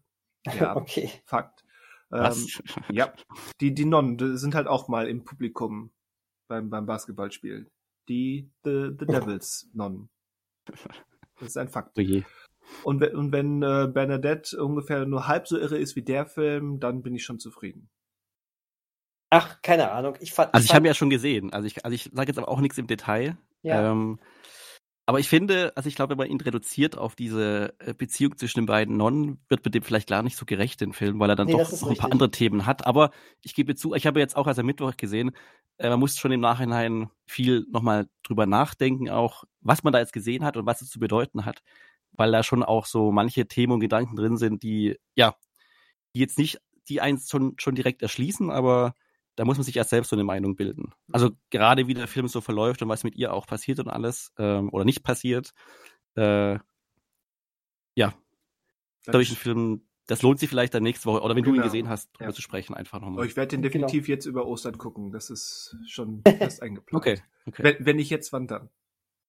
Da hast du recht. Ja, deswegen. Aber gut, das waren noch so die Sachen, die ich noch schnell mitgeben wollte. Ähm, ja. ja, einfach ja. Ähm, an dieser Koda, Stelle. Das macht, das macht, das macht, der macht ein gutes Gefühl. Wen? Achso, Koda. Koda. Koda macht ein gutes Gefühl. Den kann man gucken. Und die Warner Bros. sollen endlich mal The Devils auf Blu-ray ungekürzt herausbringen. Diese Feiglinge. Ja, aber echt. Haut raus. Bei Space Jam, das, also dass es bei das Space Jam dann eine Anspielung gibt, ist ja dann schon lustig. Also, ja. Oder ist lustig, äh, Oder, oder auch nicht. Ja. Halt ein werden Easter Egg. Die, werden die Kinder wahrscheinlich alle verstanden haben. Du sieht man gar nicht. Also ich habe es im Film nicht gesehen. Ich habe es halt vorher gesehen, weil weil jemand im, im Internet ähm, Screenshots gemacht hat, beziehungsweise Frame by Frame durch den Trailer gegangen ist es ist halt ähnliches, ähnliche Level wie äh, Ready Player One. So Wimmelbild oder wie wurde es vorhin genannt? Wimmelbild, genau. Ja, stimmt. Jo. Ja, okay. tatsächlich. Aber es gibt eine britische DVD, gibt es von The Devils, aber sonst die, ist alles die, nur Bootleg. Aber, ja, die, die habe ich auch mal gesehen, aber die hat, die ist wohl auch nicht komplett ungekürzt. Ah, okay, okay. Äh. Die OFDB sagt, die ist ungekürzt, aber kann natürlich. Oder es gibt noch eine längere Fassung, irgendwie so. Okay. Meine ich mal gehört zu haben. Aber ja, ich hätte es gern. So viel dazu. Ja. In diesem Sinne. In diesem Sinne. In diesem im Sinne von, euch. ich hätte es gern. Wer hätte es nicht gern? Ja. Das ist doch die, die richtige Einstellung zu Ostern. Ich hätte es gern. äh, so, ich schlaf. Ich gehe jetzt wieder schlafen. Auf der See. Ja dann, gute Nacht. Danke sehr. Werde ich haben. Das wünsche ich dir. Ich träume von einem Spin-off, äh, von einem Crossover aller Filme, über die wir heute gesprochen haben. Das könnte interessant werden. Oder auch nicht.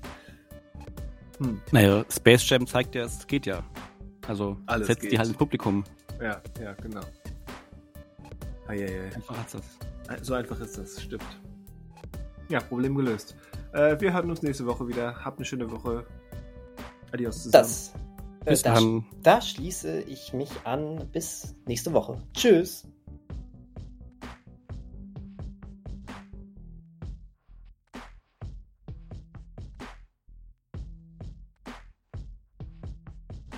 Mikros liegen nicht auf der Straße. Mikros liegen nicht auf der Straße. Und wenn Große doch, sollte man die Erkenntnis. Finger von lassen. Ja, man Das- sollte das, zumindest Das kann nur ein genau. FBI-Trick sein. Oder so ein, so ein, so ein, so ein Strolchtrick. Weißt du, Troll? dann- ja, sag ich doch. Ja, dann ist. Ach so. Dann ist da einfach nur so ein Seil um das Mikro ähm, gemacht und äh, du willst da gerade zugreifen, dann ziehen die und dann jagst du Du, hinter du, dem du Mikro. stehst Ja. da und sagst dir, oh, ein Mikrofon, willst dich bücken und aufheben und zack, Ja. ist es, hat's dich geschnappt. Oh, hier ist aber was merkwürdig. Und dann macht man immer mit. Boah, ich habe jetzt gerade total Lust, so alte Cartoons zu gucken. Ja, ich schäme mich, dass ich eine Family Guy-Anspielung hier eingebracht habe. Eieiei. ich glaube, das war, war das Adam West, der, der da mit Süßigkeiten angelockt wurde? Ich habe in Ja. meinem Leben vielleicht 10 oder 20 Family Guy-Folgen gesehen, aber die hat sich mir eingebrannt. Vielleicht auch, weil sie so gemimt wurde. Ach, Family Guy ist, ähm, ist eigentlich ganz cool.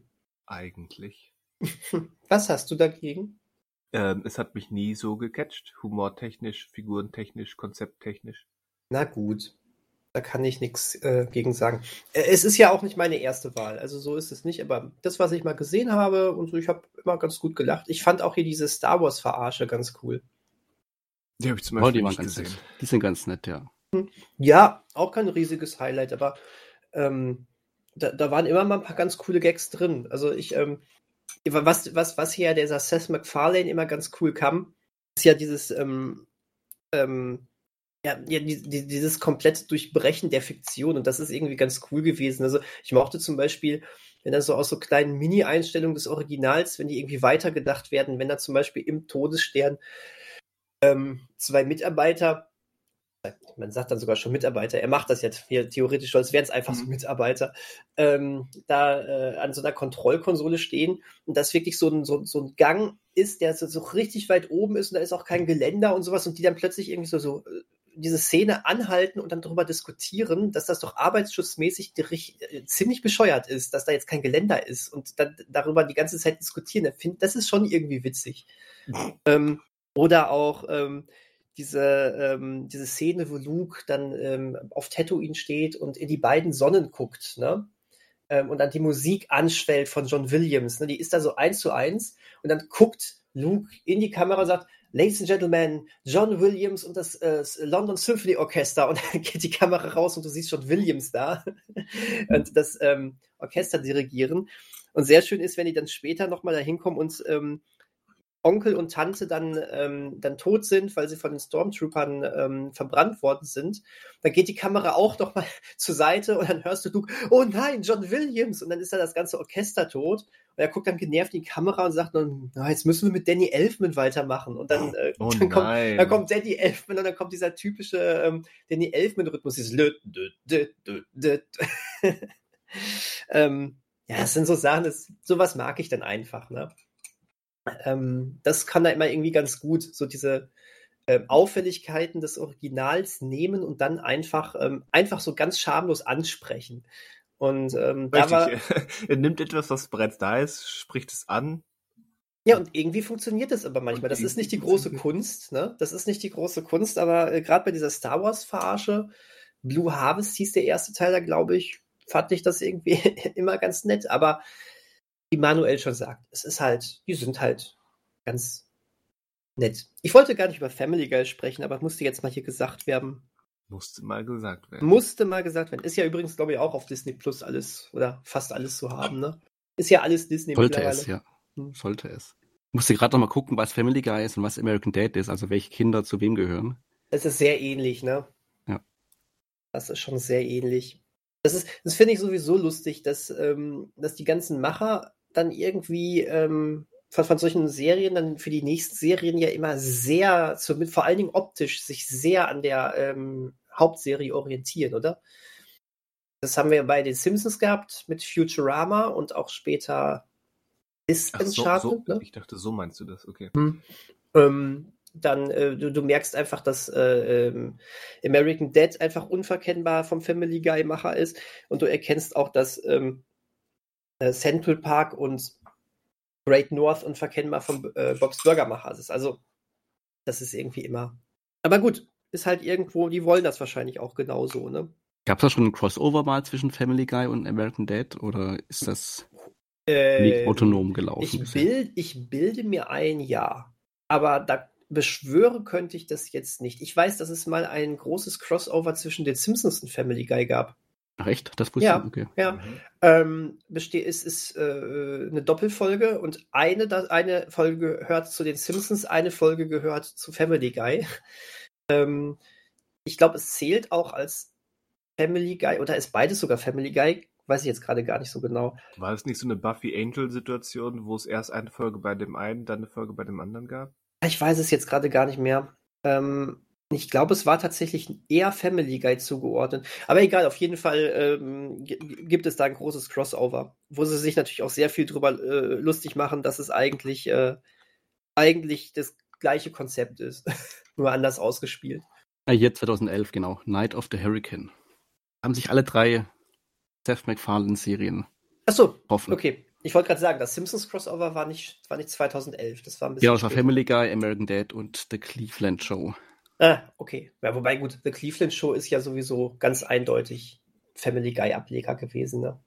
Ja, hier wird es auch ganz klar als, also werden alle, also American Dad und Cleveland Show als Spin-offs genannt. Also nicht irgendwie als eigenständig, sondern okay. irgendwie ist dann wohl die Verbindung schon von Anfang an irgendwie ge gegeben gewesen oder zumindest gilt die jetzt. Naja, Naja, gut. Da, das war unser kleiner Exkurs zu äh, Family Guy. ähm, Obwohl- wir doch nächste Woche wieder ein. genau, ob, obwohl wir uns damit nicht auskennen. Aber das ist ja egal. Das hat uns bisher noch nie äh, davon abgehalten. ja. Aber äh, war ja auch mal passend so zum Oster-Podcast oder so. Oder so. Habt ihr noch was zu sagen am Ende? Ich habe ja nichts zu sagen. Urbi et Orbi, ist es an Ostern oder ist es an Weihnachten? Das Ja. dürfte, dürfte Ostern sein. Aber das sind wir zu spät dran wieder. Kannst du es auch auf 327 verschiedenen Sprachen? Äh, Latein reicht ja schon. Du es zumindest Sagt der Papst das, sagt der Papst das auf äh, so vielen Sprachen? Ich sag zumindest, ähm, ja, je nachdem welcher Papst, aber so ein, ein Dutzend Sprachen auf jeden Fall. Dauert ja ewig. Pff, ja. Wenn du da schon nach, nach Rom pilgerst oder in den Vatikan pilgerst, dann, dann willst du ja nicht so eine, so eine Fünf-Minuten-Sache haben, sondern willst ja ein, ein Stundenlang das gleiche hören. Richtig, stundenlang das gleiche. So kann man es natürlich auch nennen. Naja, Warten, bis da die eigene Sprache dran ist. Aus, aus Deutschland sind sie, ja. Deutsch, das müsste so gegen 14 Uhr, sollte das soweit sein. Kommen sie dann wieder. Oh, Ja, dann beim- gehen wir noch was Mittagessen. Beim vorherigen Papst ging, kam Deutsch etwas schneller. Ja, wir waren Papst. Mhm. Gut, ähm, mit diesem Segen, Und ja, who, who the Papst cares? genau. Ge- mit diesem Segen gehen wir jetzt Segen. Aha, Ab in, den, ab in den Wald. ab in den Wald. Ab ja, in den Wald. Am Feiertag. Das ist jetzt natürlich ein super Abschlussgag für einen Podcast, berühmt dafür, ein visuelles Medium zu sein, aber kennt ihr diesen, diesen Gag ähm, mit, mit ähm, fünf Bier für die Jungs vom Sägewerk und man hält irgendwie so, so drei Finger hoch? Ja, ja, ja. Den kenne ich. Ich kenne nicht, aber ich finde ihn gut.